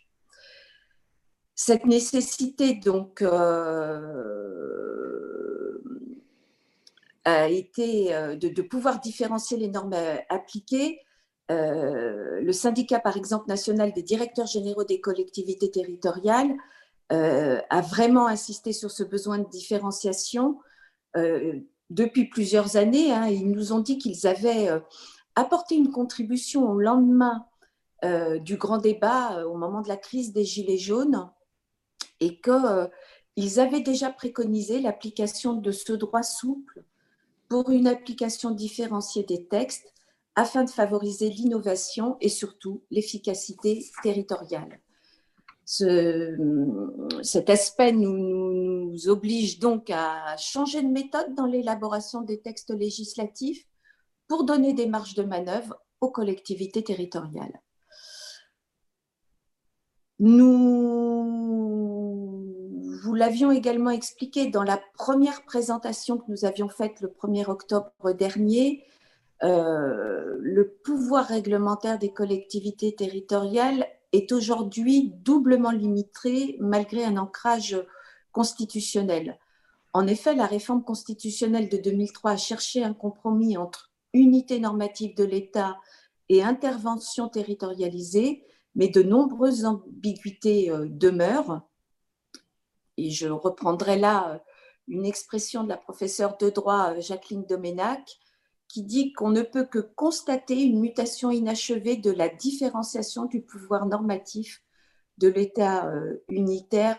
Là aussi, ce sont des éléments qui sont revenus de façon régulière. Donc, le renforcement du pouvoir réglementaire local se justifie par la nécessité d'adopter des politiques locales sur mesure, mais plus encore par la reconnaissance de la pleine responsabilité politique des élus locaux qui doivent pouvoir exercer les compétences que la loi leur a attribuées. Euh, à cet effet, euh, Alain Lambert, le président du CNEN, euh, ancien ministre, a dressé un constat sévère de notre culture administrative, estimant qu'il existait un véritable cercle vicieux conduisant à étouffer les libertés locales, euh, l'excès de précision de la loi entraîne un excès de détails dans les textes réglementaires, les textes normatifs cherchant à prévoir tous les cas particuliers, ce qui semble une démarche jouée à l'échec. Alors, euh, mes chers collègues euh, députés, l'injonction qui nous est un peu donnée, c'est vraiment de revoir notre méthodologie et de plutôt nous, nous astreindre à édicter euh, euh, des lois qui énoncent un certain nombre de principes, euh, des, principes directeurs, mais en laissant finalement la possibilité ensuite aux collectivités territoriales, au travers d'ailleurs des, délibérations prises par les différents conseils, que ce soit les, conseils municipaux, les conseils euh, communautaires ou des départements ou des régions, euh, la possibilité finalement euh, d'adapter ces grands principes en fonction des situations qui sont rencontrées localement. Et donc, c'est l'objet de la proposition numéro 7 que nous vous faisons et qui édicte que les, lois relatives aux collectivités locales doivent se borner à fixer les principes fondamentaux de leur libre administration, de leurs compétences et de leurs ressources, que ces lois cadres fixent de grands principes et des objectifs et que les modalités d'application soient renvoyées aux assemblées délibérantes qui décideront donc de leurs modalités d'application. Les méthodes de rédaction des projets de loi doivent aussi évoluer pour déterminer précisément les modalités d'application de chaque article. C'est l'objet de notre proposition numéro 9 euh, qui édicte que pour les projets de loi relatifs aux compétences décentralisées, il faut veiller à ce que les habilitations législatives renvoyant au pouvoir réglementaire distinguent clairement ce qui relève de la compétence du Premier ministre de ce qui relève du pouvoir normatif local et qu'il faut proscrire les articles de renvoi à un décret en Conseil d'État en tant que de besoin, en fin de texte ou avec un article balai. Enfin, et avant de, donner la parole euh, à, Monica, euh, il faut euh, renforcer les outils existants pour évaluer les conséquences des réformes législatives qui sont euh, envisagées. Ce qui est ressorti de nos échanges, c'est que les élus et, également euh, euh, enfin, la, majorité des, personnes auditionnées ont mis en avant que les études d'impact qui étaient diligentées sont souvent trop lacunaires elles ne permettent pas de mesurer les conséquences pour les collectivités territoriales euh, des, décisions euh, euh, que nous prenons au travers de, la loi. et donc, il, faudrait que nous puissions revoir le, processus, là aussi, d'élaboration de la loi en ayant davantage de consultations en amont, euh, notamment avec les associations d'élus, euh, en engageant un partenariat peut-être plus, plus fort avec une autorité telle que le CNEN. Et donc, c'est l'objet de, notre proposition numéro 11 qui consiste à vous proposer donc de compléter les études d'impact afin qu'elles précisent les mesures d'application nécessaires et qu'elle justifie le renvoi à des textes d'application relevant du décret en Conseil d'État ou plutôt pouvoir réglementaire local. Donc ce travail d'analyse qui serait mené en amont de la discussion parlementaire en associant les collectivités territoriales permettrait d'éclairer à la fois les parlementaires sur les difficultés d'application de tel ou tel article, mais surtout nous permettrait euh, d'avoir une adhésion euh, euh, plus facile que celle que nous pouvons euh, avoir aujourd'hui euh, lorsque notamment il y a des impacts financiers sur, les, sur nos collectivités territoriales. ce, qui nous, ce qui est apparu également lors de nos échanges, c'est qu'on pourrait renforcer les attributions du CNEN en lui conférant un statut d'autorité administrative indépendante. Euh, aujourd'hui, euh, le secrétariat du, CNEN est assuré par, euh, la DGCL. donc, nous vous proposons, nous, vraiment d'essayer de, faire en sorte que le CNEN soit totalement indépendant et puis là aussi, parce qu'on peut parfois être un peu surpris que le gouvernement fasse fi des, recommandations qui sont émises par le CNEN, eh bien, euh, exiger que euh, le gouvernement puisse motiver les raisons qui l'amènent à ne pas suivre les préconisations du CNEN au moment où nous élaborons la loi. Voilà sur le premier volet, pour essayer de rester dans le, dans le timing qui nous est imparti avant de donner la parole à, Monica qui, vous présentera surtout euh, euh, la partie 2 de notre mission Flash. Nous vous avons envoyé euh, le document hier et donc j'espère que vous avez eu le, temps de pouvoir le, parcourir rapidement pour pouvoir répondre à, vos questions, mais cette mission est, nous est apparue au, début comme une mission très technique. Et au fur et à mesure de l'avancée de nos discussions, finalement, nous nous sommes rendus compte que euh, certes, il y avait des difficultés euh, techniques à lever, mais que c'était surtout une volonté politique euh, qui pouvait et qui devait émerger si nous souhaitions apporter des évolutions en termes de pouvoir réglementaire des collectivités territoriales en, modifiant notre, je dirais, notre logiciel euh, sur la façon de l'appréhender et, en inversant finalement la tendance par rapport aux pratiques qui sont les nôtres depuis euh, un certain nombre d'années. Voilà, Monica, je te laisse la parole. Merci beaucoup, Patricia. Bonjour euh, à tous. Président, il est déjà 10h25 quasiment. Ce que je propose, c'est peut-être de balayer rapidement les, propositions 11 à 17 et, et pour laisser peut-être plus de temps euh, pour euh, les échanges. Alors, sur ma partie, euh, faire confiance au territoire pour des politiques publiques adaptées aux spécificités locales, idées qui peuvent être contradictoires entre faire confiance d'un côté et proposer la contractualisation de l'autre.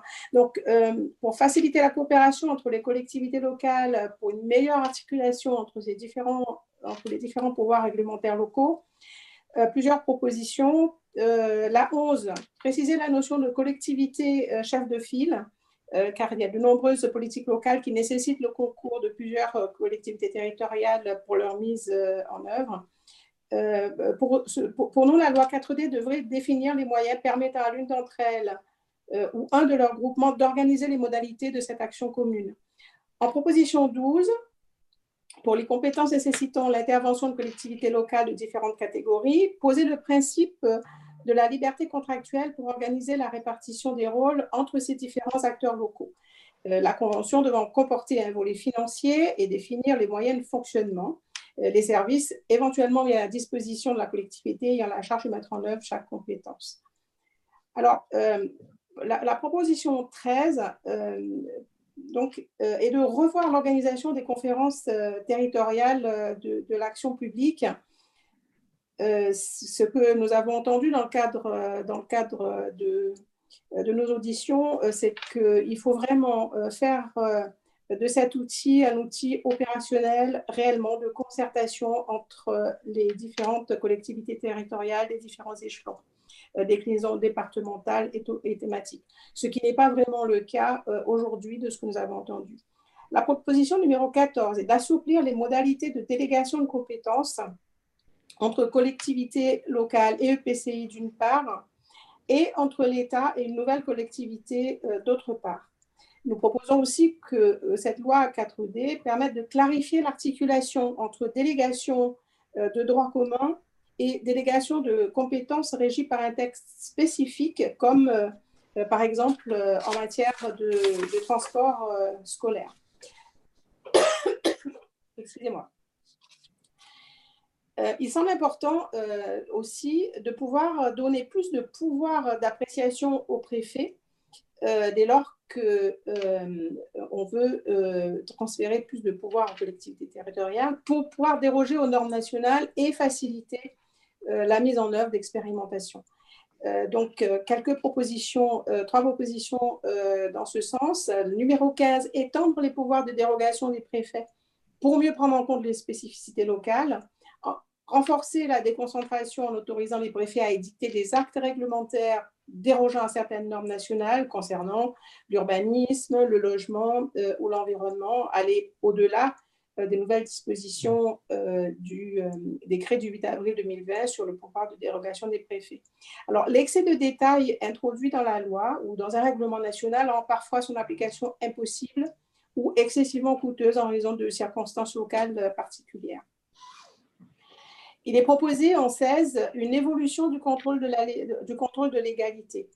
Euh, si euh, les, associations euh, ou les personnes auditionnées ont, tous confirmé la nécessité du pouvoir, enfin du contrôle de légalité, il, a été aussi fortement indiqué que cette évolution était à prévoir. En donnant une plus large publicité au dispositif de rescrit administratif introduit par la loi engagement de proximité, permettant à une collectivité locale de saisir le représentant de l'État chargé du contrôle de l'égalité d'une demande de prise de position formelle relative à la mise en œuvre d'une disposition législative ou réglementaire régissant l'exercice de leurs compétences.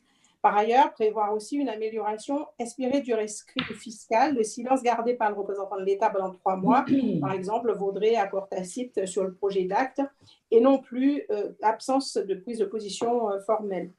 Alors, pour les projets d'urbanisme ou d'infrastructure, les services préfectoraux devraient être consultés en amont euh, des projets. Par exemple, pour l'aménagement de zones d'activité. Euh, pour avaliser les études préparatoires à des projets complexes, il faut éviter effectivement que le coup prêt euh, tombe en fin de procédure alors que la collectivité peut avoir déjà euh, engagé des frais pour étudier la, faisabilité de son projet, par exemple. Enfin, en proposition 17, il est, il est, proposé de créer dans chaque département une commission de dérogation et du droit à l'expérimentation qui pourrait être composé de représentants des services déconcentrés de l'État et des niveaux différents de collectivités locales pour euh, justement permettre d'apprécier si les projets d'aménagement euh, ou les demandes d'expérimentation peuvent justifier une dérogation aux normes nationales. Cette appréciation devrait se faire en tenant compte de, critères multiples, voilà. économiques, impact sur la partie sur les déplacements, sur l'environnement. Et cette commission permettrait euh, d'effectuer un bilan coût-avantage euh, des projets au lieu de s'en tenir à une application euh, littérale des textes, ce qui conduit à l'abandon des projets qui sont pourtant cruciaux pour le développement des, territoires. Alors, il s'agissait là de, nos, de, nos, 17 propositions. Euh, en conclusion, notre mission a mené un travail sur une, thématique finalement très vaste, euh, où nous sommes conscients de, ne pas avoir pu traiter de certains aspects, comme par exemple l'évolution du pouvoir de police. Euh, néanmoins, ce travail nous a permis de dégager quelques idées fortes qui devraient être traitées, selon nous, par la loi 4D. Cette loi doit avoir une portée politique qui exprime une doctrine de la décentralisation et qui, tire finalement euh, toutes les conséquences de la révision constitutionnelle de 2003 euh, qui a consacré euh, le pouvoir réglementaire local. Il y a de réelles possibilités pour renforcer le pouvoir réglementaire des collectivités territoriales et, comme l'a souligné Patricia, à droit constitutionnel constant. Et pour cela, il faut que le gouvernement et le Parlement prennent des engagements politiques pour garantir les libertés locales et modifie durablement la méthode d'élaboration de la loi. Nous l'avons entendu fortement euh, au cours de toutes euh, nos auditions. Comme législateurs, nous devons nous engager à une véritable assaise pour éviter des lois trop bavardes et mener un travail de long cours d'évaluation des lois et normes adoptées pour mesurer leur impact concret sur les collectivités territoriales.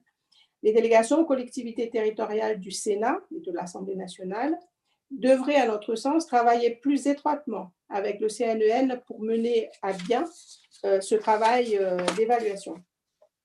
Enfin, la, future loi euh, organique qui va simplifier les modalités de recours à l'expérimentation permettra aux collectivités territoriales de mettre en œuvre des projets novateurs qui leur permettront de déroger à des textes législatifs ou réglementaires. Ce sera ainsi une nouvelle voie pour accroître le pouvoir normatif des collectivités elles pourront adopter provisoirement des normes ad hoc nécessaires à la mise en œuvre de leur expérimentation. La crise sanitaire a montré la capacité d'innovation et d'adaptation des collectivités territoriales. Il faut tirer les leçons de, de ce contexte de crise pour déterminer si l'allègement de certaines procédures ne pourrait pas être pérennisé pour rendre les collectivités territoriales plus réactives.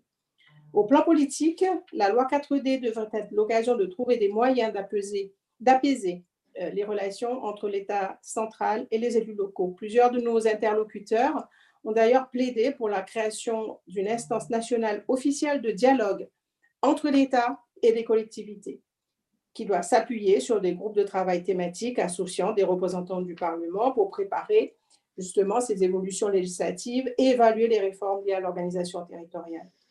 Il serait possible de revoir l'organisation du Conseil national des territoires qui ne peut se réduire à une grande grand-messe où le gouvernement convoque les grands élus locaux sur un ordre du jour fixé euh, par l'État. Faut-il enfin proposer la création d'un médiateur des collectivités territoriales qui jouerait le rôle de juge de paix? Entre le gouvernement et les collectivités territoriales lorsque leur libre administration est mise en cause ou en cas de conflit de compétences, notamment l'application des normes. Voilà, Monsieur le Président, mes chers collègues, euh, nous sommes à disposition euh, avec Patricia ben, pour échanger et répondre du mieux possible à vos questions. Je vous remercie.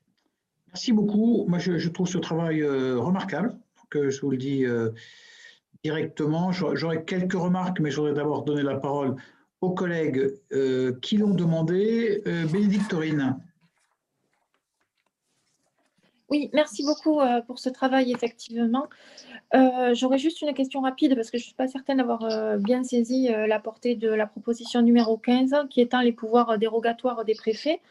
Est-ce que ça implique qu'ils euh, auraient possibilité de déroger euh, vers quelque chose de moins disant que, que la loi en termes d'écologie, d'environnement euh, ou de logement? Voilà, Je, m'interroge sur la portée que peut avoir le pouvoir dérogatoire des préfets. Est-ce qu'on peut aller vers plus de pesticides utilisés ou des choses comme ça? Merci. C'est l'esprit, mais, ils, vont, répondre. Euh, c'est effectivement la prise de risque. Le, euh, Thibaut Bazin. Merci, Monsieur le Président. Euh, moi, j'ai une question. je vous remercie aussi pour, ce travail et ces réflexions qui sont intéressantes dans le contexte qui est le nôtre à quelques semaines du projet qui va arriver. Moi, j'ai une question pour Monica Michel qui a évoqué une commission départementale pour notamment dans l'esprit, harmoniser les différenciations. Euh, ça me fait penser euh, que parfois, ça peut se jouer à, une autre échelle que départementale. Je pense par exemple aux enjeux régionaux liés à la collectivité européenne d'Alsace, puisque euh, on a une expérimentation avec une différenciation sur la taxe sur les poids lourds étrangers. Et la conséquence immédiate, c'est le report des poids lourds étrangers sur le sillon lorrain. Et donc, très concrètement, euh, est-ce qu'il ne faudrait pas une commission qui coordonne à une plus grande échelle quand les sujets le méritent pour éviter des externalités négatives franco-françaises? Ok, merci beaucoup. Et un collègue qui veut prendre la parole ou on va peut-être vous laisser répondre. Moi, je voudrais rajouter deux, deux, trois points. Euh, moi, ce qui me, va bien, je pense que c'est l'esprit euh, aussi des travaux de la délégation, c'est que on va clairement, et vous préconisez clairement un renforcement euh, du droit réglementaire euh, local. Donc, et vous expliquez comment on peut y arriver. Je trouve ça de manière très concrète. Là aussi, je, je, vous appelle, je nous appelle à travailler sur ce que pourraient être des amendements ou, voire des articles dans la loi 4D. Donc, je trouve que là, il y a un travail très concret. On n'est plus très loin de ce qu'on pourrait écrire dans une, dans une, dans une loi. Euh, moi, j'ai une question sur le. Bien compris, c'est un, des sujets clés, c'est faire en sorte, c'est Patricia qui en a parlé, je crois que la loi soit moins bavarde. Euh, comment on y arrive? Comment on y arrive? Parce que euh, comment on peut législativement faire en sorte que la législation soit moins bavarde. je ne sais pas comment on peut, mais je trouve que c'est un sujet, euh, euh, parce qu'effectivement, soit la loi est très bavarde, et vous l'avez dit, mais du coup, il faut multiplier les dérogations, soit la manière de laisser le plus de liberté locale, c'est quand même de faire en sorte que la, loi soit moins bavarde, et du coup, de fait, il y a nécessairement une interprétation locale. Donc, il faut, il faut faire les deux. Hein. Ce que je comprends, c'est que ce que vous dites, c'est qu'il faut faire les deux. Mais comment on s'astreint à avoir une loi moins, moins bavarde? Je, vous remercie de ne pas avoir abordé le sujet euh, euh, autonomie fiscale, même si nos associations d'élus profitent à chaque fois qu'ils nous voient pour nous en parler. Euh, Ce n'est pas le sujet de notre réunion aujourd'hui, on pourra en reparler pendant des heures. Et moi, je vais en profiter quand même pour donner mon avis là-dessus. Mais elle existe, l'autonomie fiscale euh, des communes et du, bloc, et du bloc communal des EPCI. Ils, ils ont aujourd'hui une dizaine de taxes sur lesquelles ils ont un droit de taux. Donc elle existe. Après qu'elle ne soit pas protéger, que le, niveau de l'autonomie fiscale ne soit pas protégé, que ce ne soit pas constitutionnalisé, c'est autre chose. Mais arrêtons de dire que les collectivités ont pas, que les collectivités du bloc communal n'ont pas l'autonomie fiscale. Elles l'ont.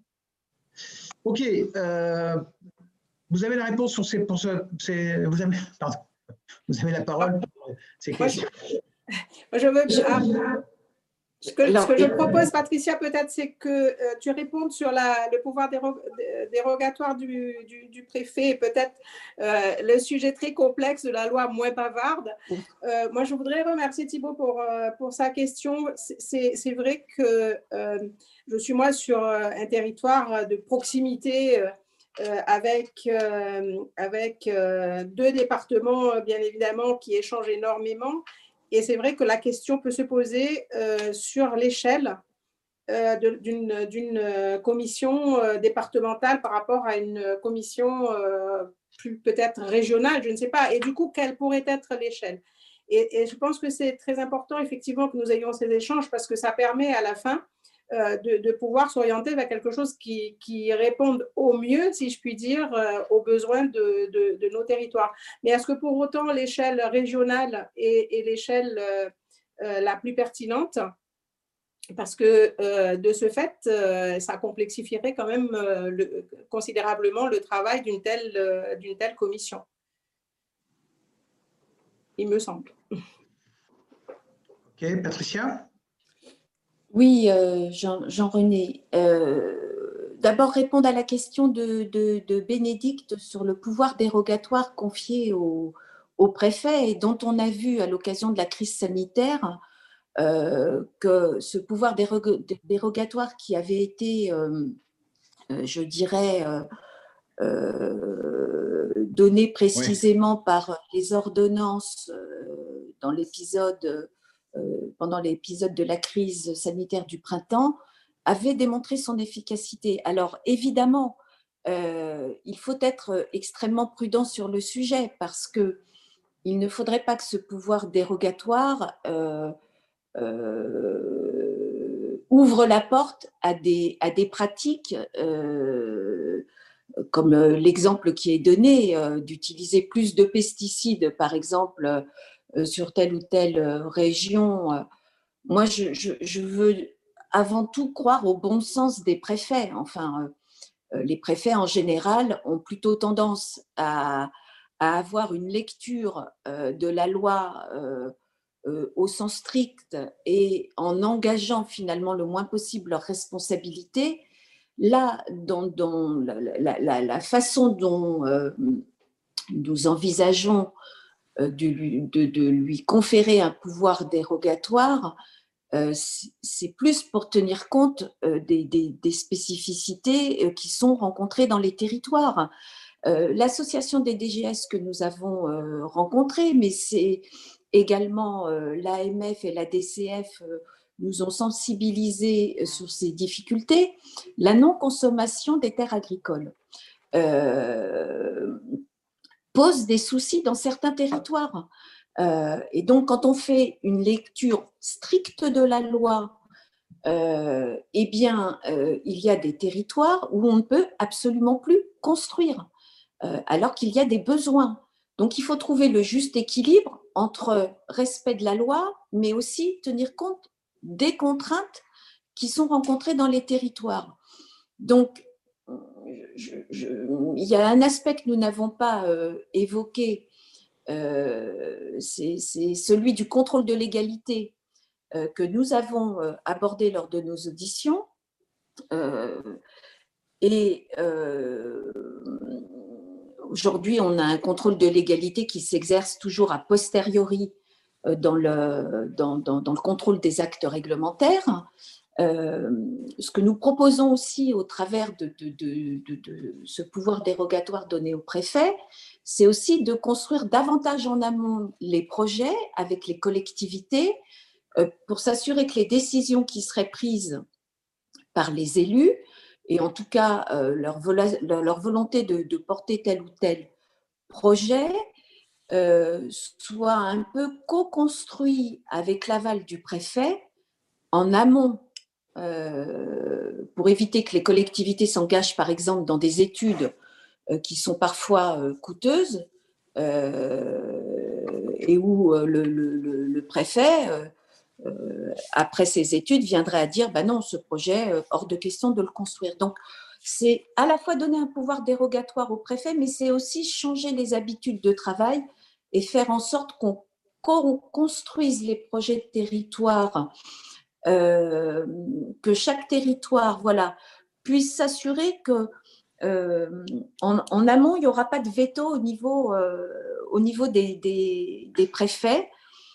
Et, donc, en permettant évidemment aux préfets, comme ils l'ont fait là, de pouvoir parfois déroger à, à, la norme. Euh, voilà. C'est un exercice qui est difficile, hein, on en est conscient. C'est la raison pour laquelle Monica euh, a aussi dans les propositions, dans la proposition numéro 17, on proposait de créer dans chaque département une commission des dérogations et du droit à l'expérimentation pour que le préfet ne soit pas le seul à la manœuvre. C'est-à-dire, on propose qu'il y ait une commission avec euh, euh, des représentants des communes, des intercos, départements, régions, euh, d'autres instances. Tout ça reste évidemment à, écrire, mais je, pense que c'est quelque chose qui pourrait faciliter le travail des, élus au quotidien.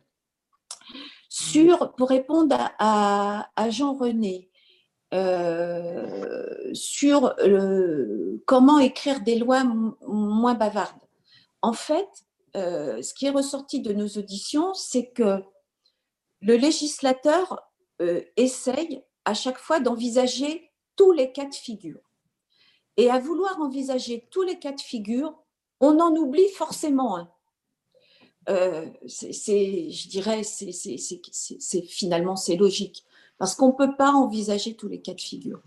Et donc la démarche qui nous a été proposée, à la fois par le président du CNEL, mais aussi par les professeurs d'université et aussi à la demande des associations euh, d'élus, c'est de fixer des cadres généraux et de permettre ensuite aux différentes assemblées délibérantes de pouvoir décliner ces lois cadres, ça deviendrait plutôt des lois cadres finalement, euh, qui n'envisageraient pas tous les cas de figure qui feraient que l'exception eh bien, ne pourrait pas se mettre en œuvre, on fixerait des grands principes et ensuite ces grands principes seraient déclinés, euh, alors dans chaque, évidemment, dans chaque strate euh, des collectivités, euh, au sein des assemblées délibérantes. C'est une pratique évidemment qui est différente.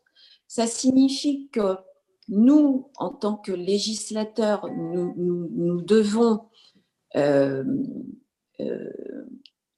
produire nos textes en ayant à l'esprit, en tout cas pour tout ce qui touche aux collectivités territoriales, je, euh, cela ne s'applique qu'aux, collectivités territoriales, mais nous, devons vraiment partir de ce principe et, finalement changer de logiciel dans notre façon d'élaborer la loi pour les collectivités territoriales, en ne cherchant pas à chaque fois à décliner euh, toutes les situations euh, possibles et, envisageables parce que du coup, euh, la mmh. réalité, c'est qu'on on perd en efficacité parce qu'on exclut des à, vouloir tout, vouloir tout, tout envisager, eh bien, on, on, exclut de fait un certain nombre de cas de figure que nous, on a oublié d'envisager et qui peuvent être lourdes de conséquences pour un certain nombre de collectivités. Merci, cher collègue. Christophe Giretti. Oui, merci. Jean-René, non, c'était très bien, je ne veux pas vous couper, mais j'ai sur la proposition 2, j'ai deux réflexions. Sur d'abord le volet déconcentration, euh, et donc côté préfet et côté dérogation. Hein. Moi, je n'aime pas le mot dérogation, hein, parce que le mot dérogation amènera des problèmes juridiques. Euh, moi, j'ai quand même un sujet qu'il faudra regarder c'est la doctrine juridique et les recours administratifs que ça pourra faire et la diversité que ça va mener dans le pays. Ça, premier sujet, je vous le donne. C'est juste, oh, c'est plutôt des réflexions, Jean-René, que je vais leur faire. Et le deuxième, c'est moi la proposition 2 est exactement ce que je pense euh, sur l'exercice des compétences et donc par définition le pouvoir réglementaire. Par contre, il y a un sujet une nouvelle fois décentralisation, c'est que les compétences soient claires et qu'elle soit attribuée à quelqu'un et qu'elle ne soit pas disparate et distribuée. Donc en gros, ça veut dire qu'il y a une spécialité des compétences par collectivité territoriale si on veut avoir un pouvoir réglementaire adossé. Voilà, c'était mes deux remarques pour compléter parce que je trouve que, comme Jean-René, c'est un, bon travail, mais c'est deux éléments qui, à mon avis, ne peuvent dérouler et c'est un volet décentralisation et un volet déconcentration, puisque vous avez évoqué les deux, euh, où il faut être, à mon avis, plus qu'attentif et cette loi-là va amener les discussions sur ces deux sujets parce que n'oublions pas que derrière, on a, on a les recours juridiques, les recours administratifs qui sont toujours très complexes en matière de droit administratif. Voilà, merci JR. Mais, l'idée, l'idée, et faisons, là on est au cœur du sujet, mais je pense que où est-ce qu'on met le curseur entre euh, effectivement une sorte de, de, différenciation? Alors c'est un peu des micro-différenciations, là on ne parle pas de la différenciation à l'échelle d'un département, ben bon. Euh, et donc euh, cette différenciation, nécessairement, elle, elle, elle met un risque euh, la décision, le préfet, etc., etc., vis-à-vis de recours. Et, le travail qui est proposé là, c'est justement un peu de sécuriser, euh, je crois, c'est-à-dire donner un cadre qui permette de sécuriser un peu ce, pouvoir euh, réglementaire, cette, cette, dérogation au pouvoir réglementaire. Bah, je, je, pense que, mais on est au cœur du sujet, donc on en veut un peu plus, c'est clair, et ça passe par un renforcement, une protection supplémentaire. Autrement, euh, parce que les, préfets ont, le droit dérogatoire depuis euh, maintenant, il s'est généralisé, je crois, depuis le mois d'avril. Euh, ils, y vont doucement, doucement, doucement. Hein. Oui, oui, oui, oui, je, je, je, rejoins tout à fait ce que, ce, que, à la fois ce que vient de dire Christophe et ce que tu dis, Jean-René.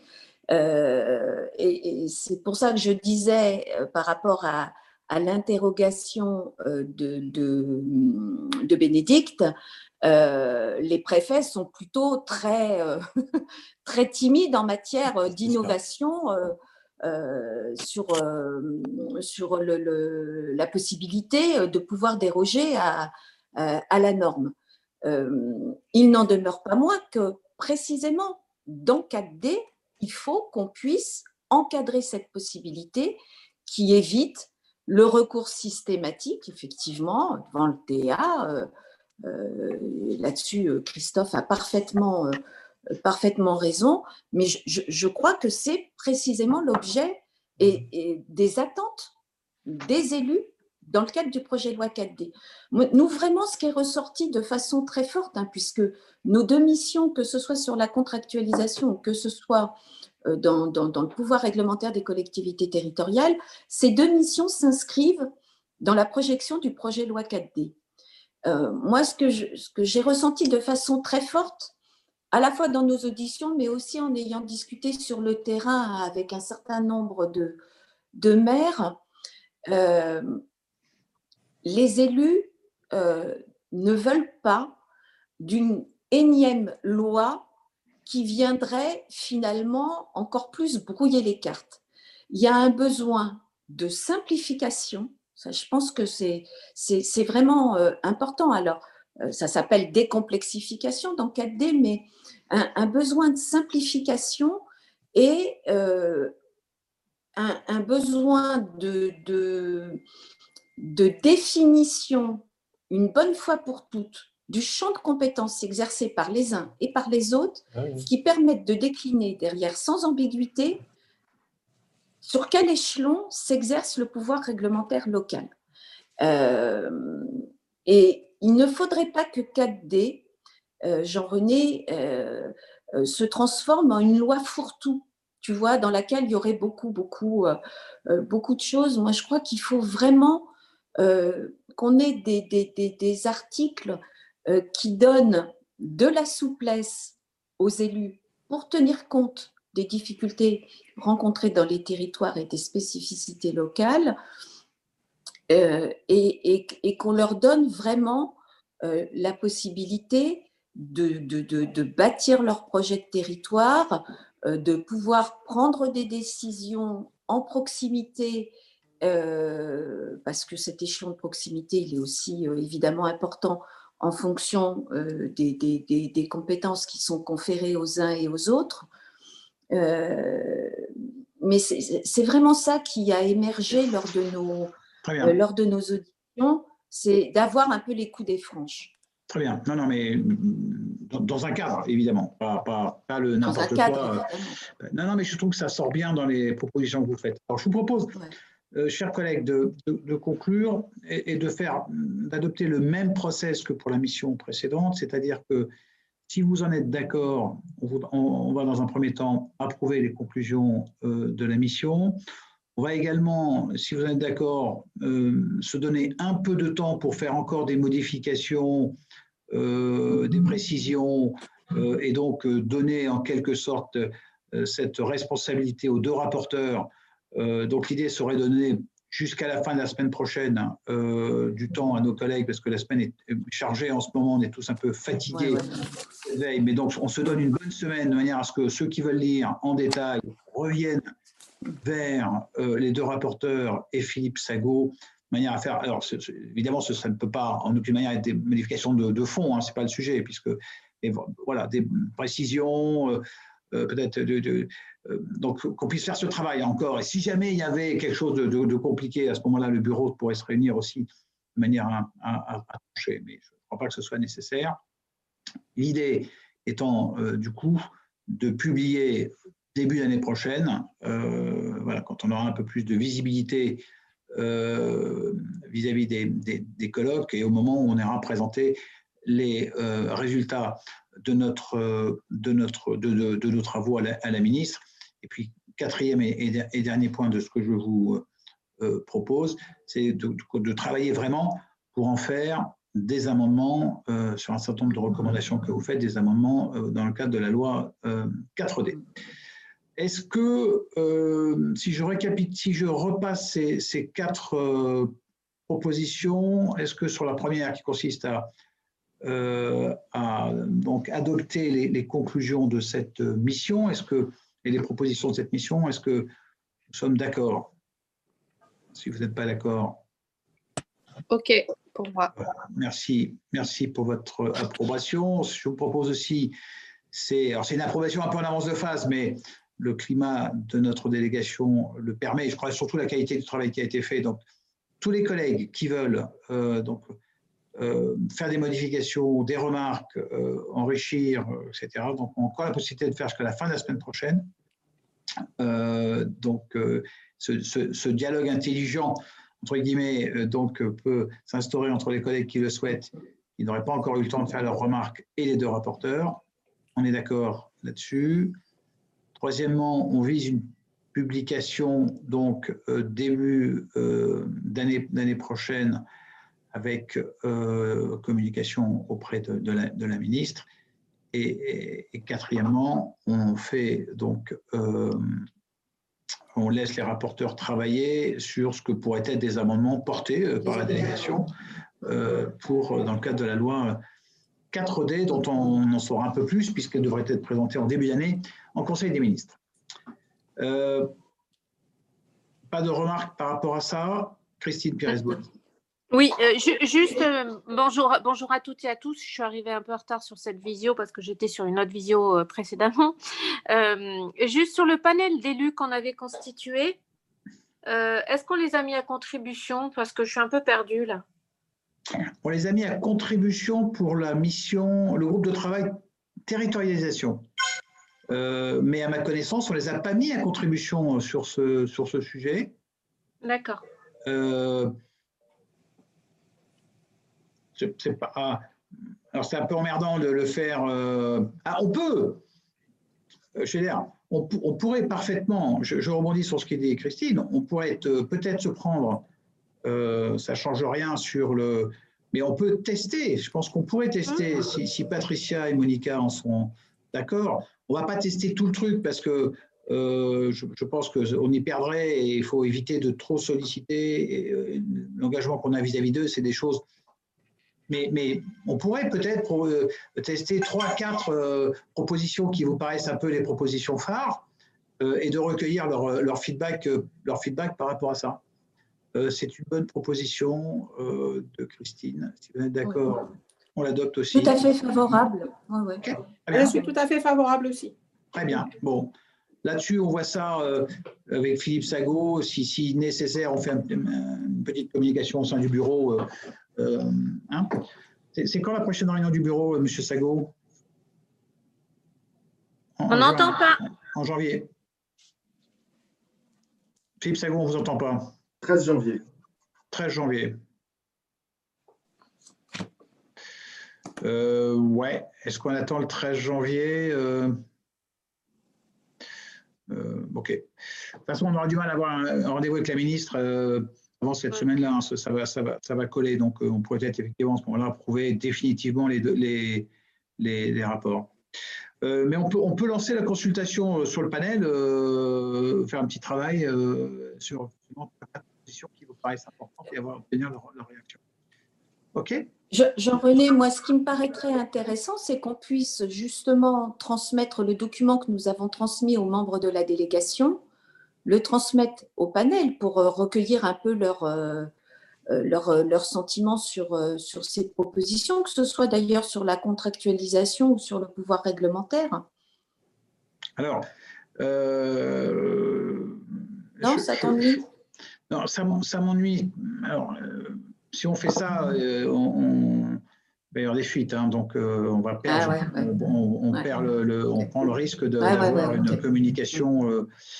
Euh, bon, ça c'est le premier point. Deuxième point, il faut, faut je, je, pense qu'on est gagnant à cerner un petit peu les questions qu'on pose au panel. Parce que c'est un, un, gros travail, donc je ne sais pas si. je, je, crains que si on envoie deux documents assez lourd euh, à, nos, à, nos panélistes, à nos élus. Il n'y en a euh, que cinq qui euh, le courage, le temps et la volonté de, lire tout ça et de nous faire des feedbacks. donc, je, préférerais, moi, quitte à être peut-être un peu plus large, si, limite, est-ce qu'il faut tester? Non, mais on peut faire une audition. On peut faire une audition comme on l'a fait euh, jusqu'à présent avec euh, les membres du panel. On organise une visio avec des questions, de la même façon que les auditions que nous avons menées euh, jusqu'à présent avec, voilà, avec les, différentes personnes qui ont été auditionnées, avec des, questions soumises au préalable, et puis on fait une audition d'une heure, une heure et demie pour recueillir leur, leur avis. Moi, je, pense, que, ça, serait la meilleure méthode. Ouais, ouais, je pense que ça peut être intéressant. Christine Quelques bah, questions euh, Moi, je ne je, voulais pas, je voulais pas euh, embêter qui que ce soit, mais je trouvais dommage de se priver de ce panel euh, qu'on a mis en place sur, mm. sur, vos missions qui les concernent, qui concernent directement les collectivités. Voilà, c'est tout. Alors, est-ce que j'ai un doute là-dessus le, les, les, membres du panel sont anonymes, entre, entre guillemets. C'est-à-dire qu'on n'a pas publié leur nom et on a un engagement, je crois, vis-à-vis d'eux de ne pas publier leur nom. Bon, donc là aussi, si on fait une visio avec eux, on, rompt un peu cette, cette, cet engagement. Mais c'est aussi vachement intéressant. Mais on ne peut pas faire une visio euh, individuelle. Une audio euh, Non public Si, on peut faire un truc, bien sûr, on peut faire quelque chose de non public, mais, mais euh, bon, ils se dévoilent entre eux, mais on peut aussi le faire sur la base du volontariat. Hein, je pense qu'à ce moment-là. Euh, oui. Euh, mais est-ce qu'on peut prendre un peu le temps de la réflexion là, parce que c'est un peu difficile de, de, voir un peu tous les, les, tenants et les aboutissants là en direct maintenant là de suite quoi. Oui, oui, non mais je, non mais c'est, non mais c'est pas mal. C'est, on voit, on voit que le travail, le travail d'équipe apporte, apporte, des idées et des pistes, c'est intéressant. Euh, Moi, je suis d'accord avec toi, mais tu vois, c'est la décision là de suite, parce qu'effectivement, nous, on avait, ce qui a été évoqué tout à l'heure, c'est de renforcer les propositions 2, 5 et 4. Donc, par exemple, sur, mais je ne sais pas, on n'en a pas discuté avec Stella en amont, mais euh, peut-être qu'éventuellement, euh, voir euh, une fois ce que proposer ces propositions-là, effectivement. Mais ce qu'on avait aussi dit, c'est que le panel, il ne fallait pas le solliciter trop souvent, que c'est un travail lourd, etc. Et voilà, c'est ça qui m'interroge. Non, non, mais ça, là-dessus, on, on, les a sollicités il y a un mois et demi, je crois, sur la territorialisation. On a, je pense qu'on n'a aucun problème à les solliciter une nouvelle fois dans les, dans les, dans les prochains jours. Alors là aussi, avec les fêtes, c'est peut-être mieux de le faire. Enfin, j'en sais rien. Mais mm. Donc, non, non, ça, je pense qu'on peut le faire. Je, pense que c'est une bonne idée. Franchement, je pense que c'est une bonne idée. non, je veux dire, c'est que on peut, donner, le temps de la réflexion, mais c'est toujours quand même assez sympa euh, de, euh, de prendre une décision ensemble. Ouais, je- je- Oui, je oui, tout à fait. Mais... euh, Effectivement, on peut arrêter le call maintenant et puis moi je prends la décision euh, seul avec Philippe Sago. Je, je sais faire aussi, mais c'est intéressant de c'est intéressant d'avoir cette, cette discussion collective. Euh, euh, ouais.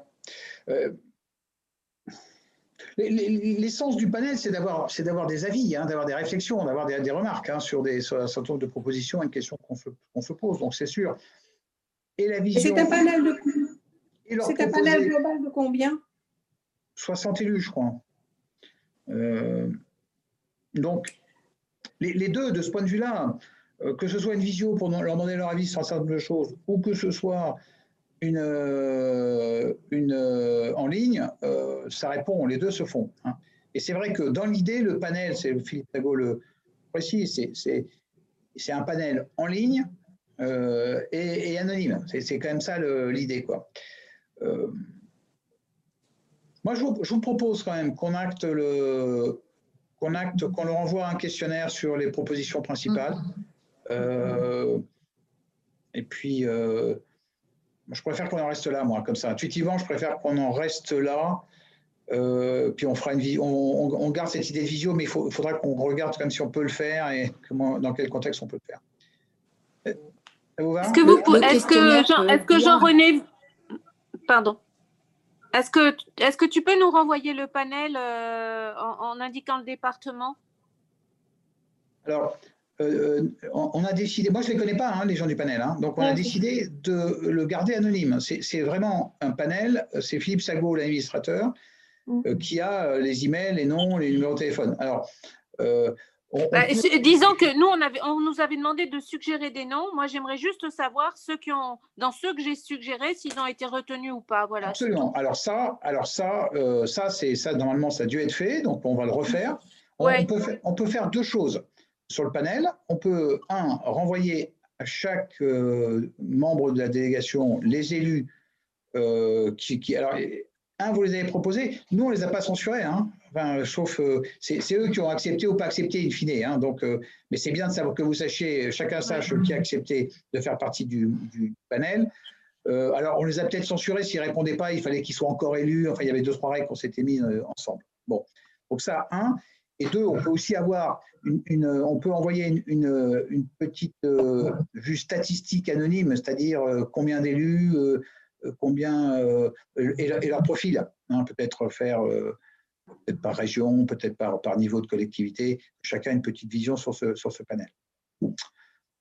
Ok, donc je vous laisse Philippe Sago avec les rapporteurs, voir les questions, que, les propositions que vous voulez tester avec, avec, le, avec euh, nos, nos amis du panel. Et on fait ça. Ok. Euh, Merci. C'est bon, ça, vous- ça, ça, ça, ça vous va? Ouais. Très bien. Merci beaucoup. Merci. Euh, C'est notre Merci. dernière réunion de délégation ou pas, Monsieur Sago? A priori, oui. A priori, oui. Donc, bah, écoutez, si je ne retrouve pas, bonne, euh, Bonne fête quand même. bonne fête dans vos territoires. Il y en a quelques-uns, je sais que je vais les voir souvent dans les prochains jours. Ouais. Bonne fête, euh, bonne fête dans vos territoires respectifs. hein. Bonne fête à Allez. tous. Merci, Merci à beaucoup. toutes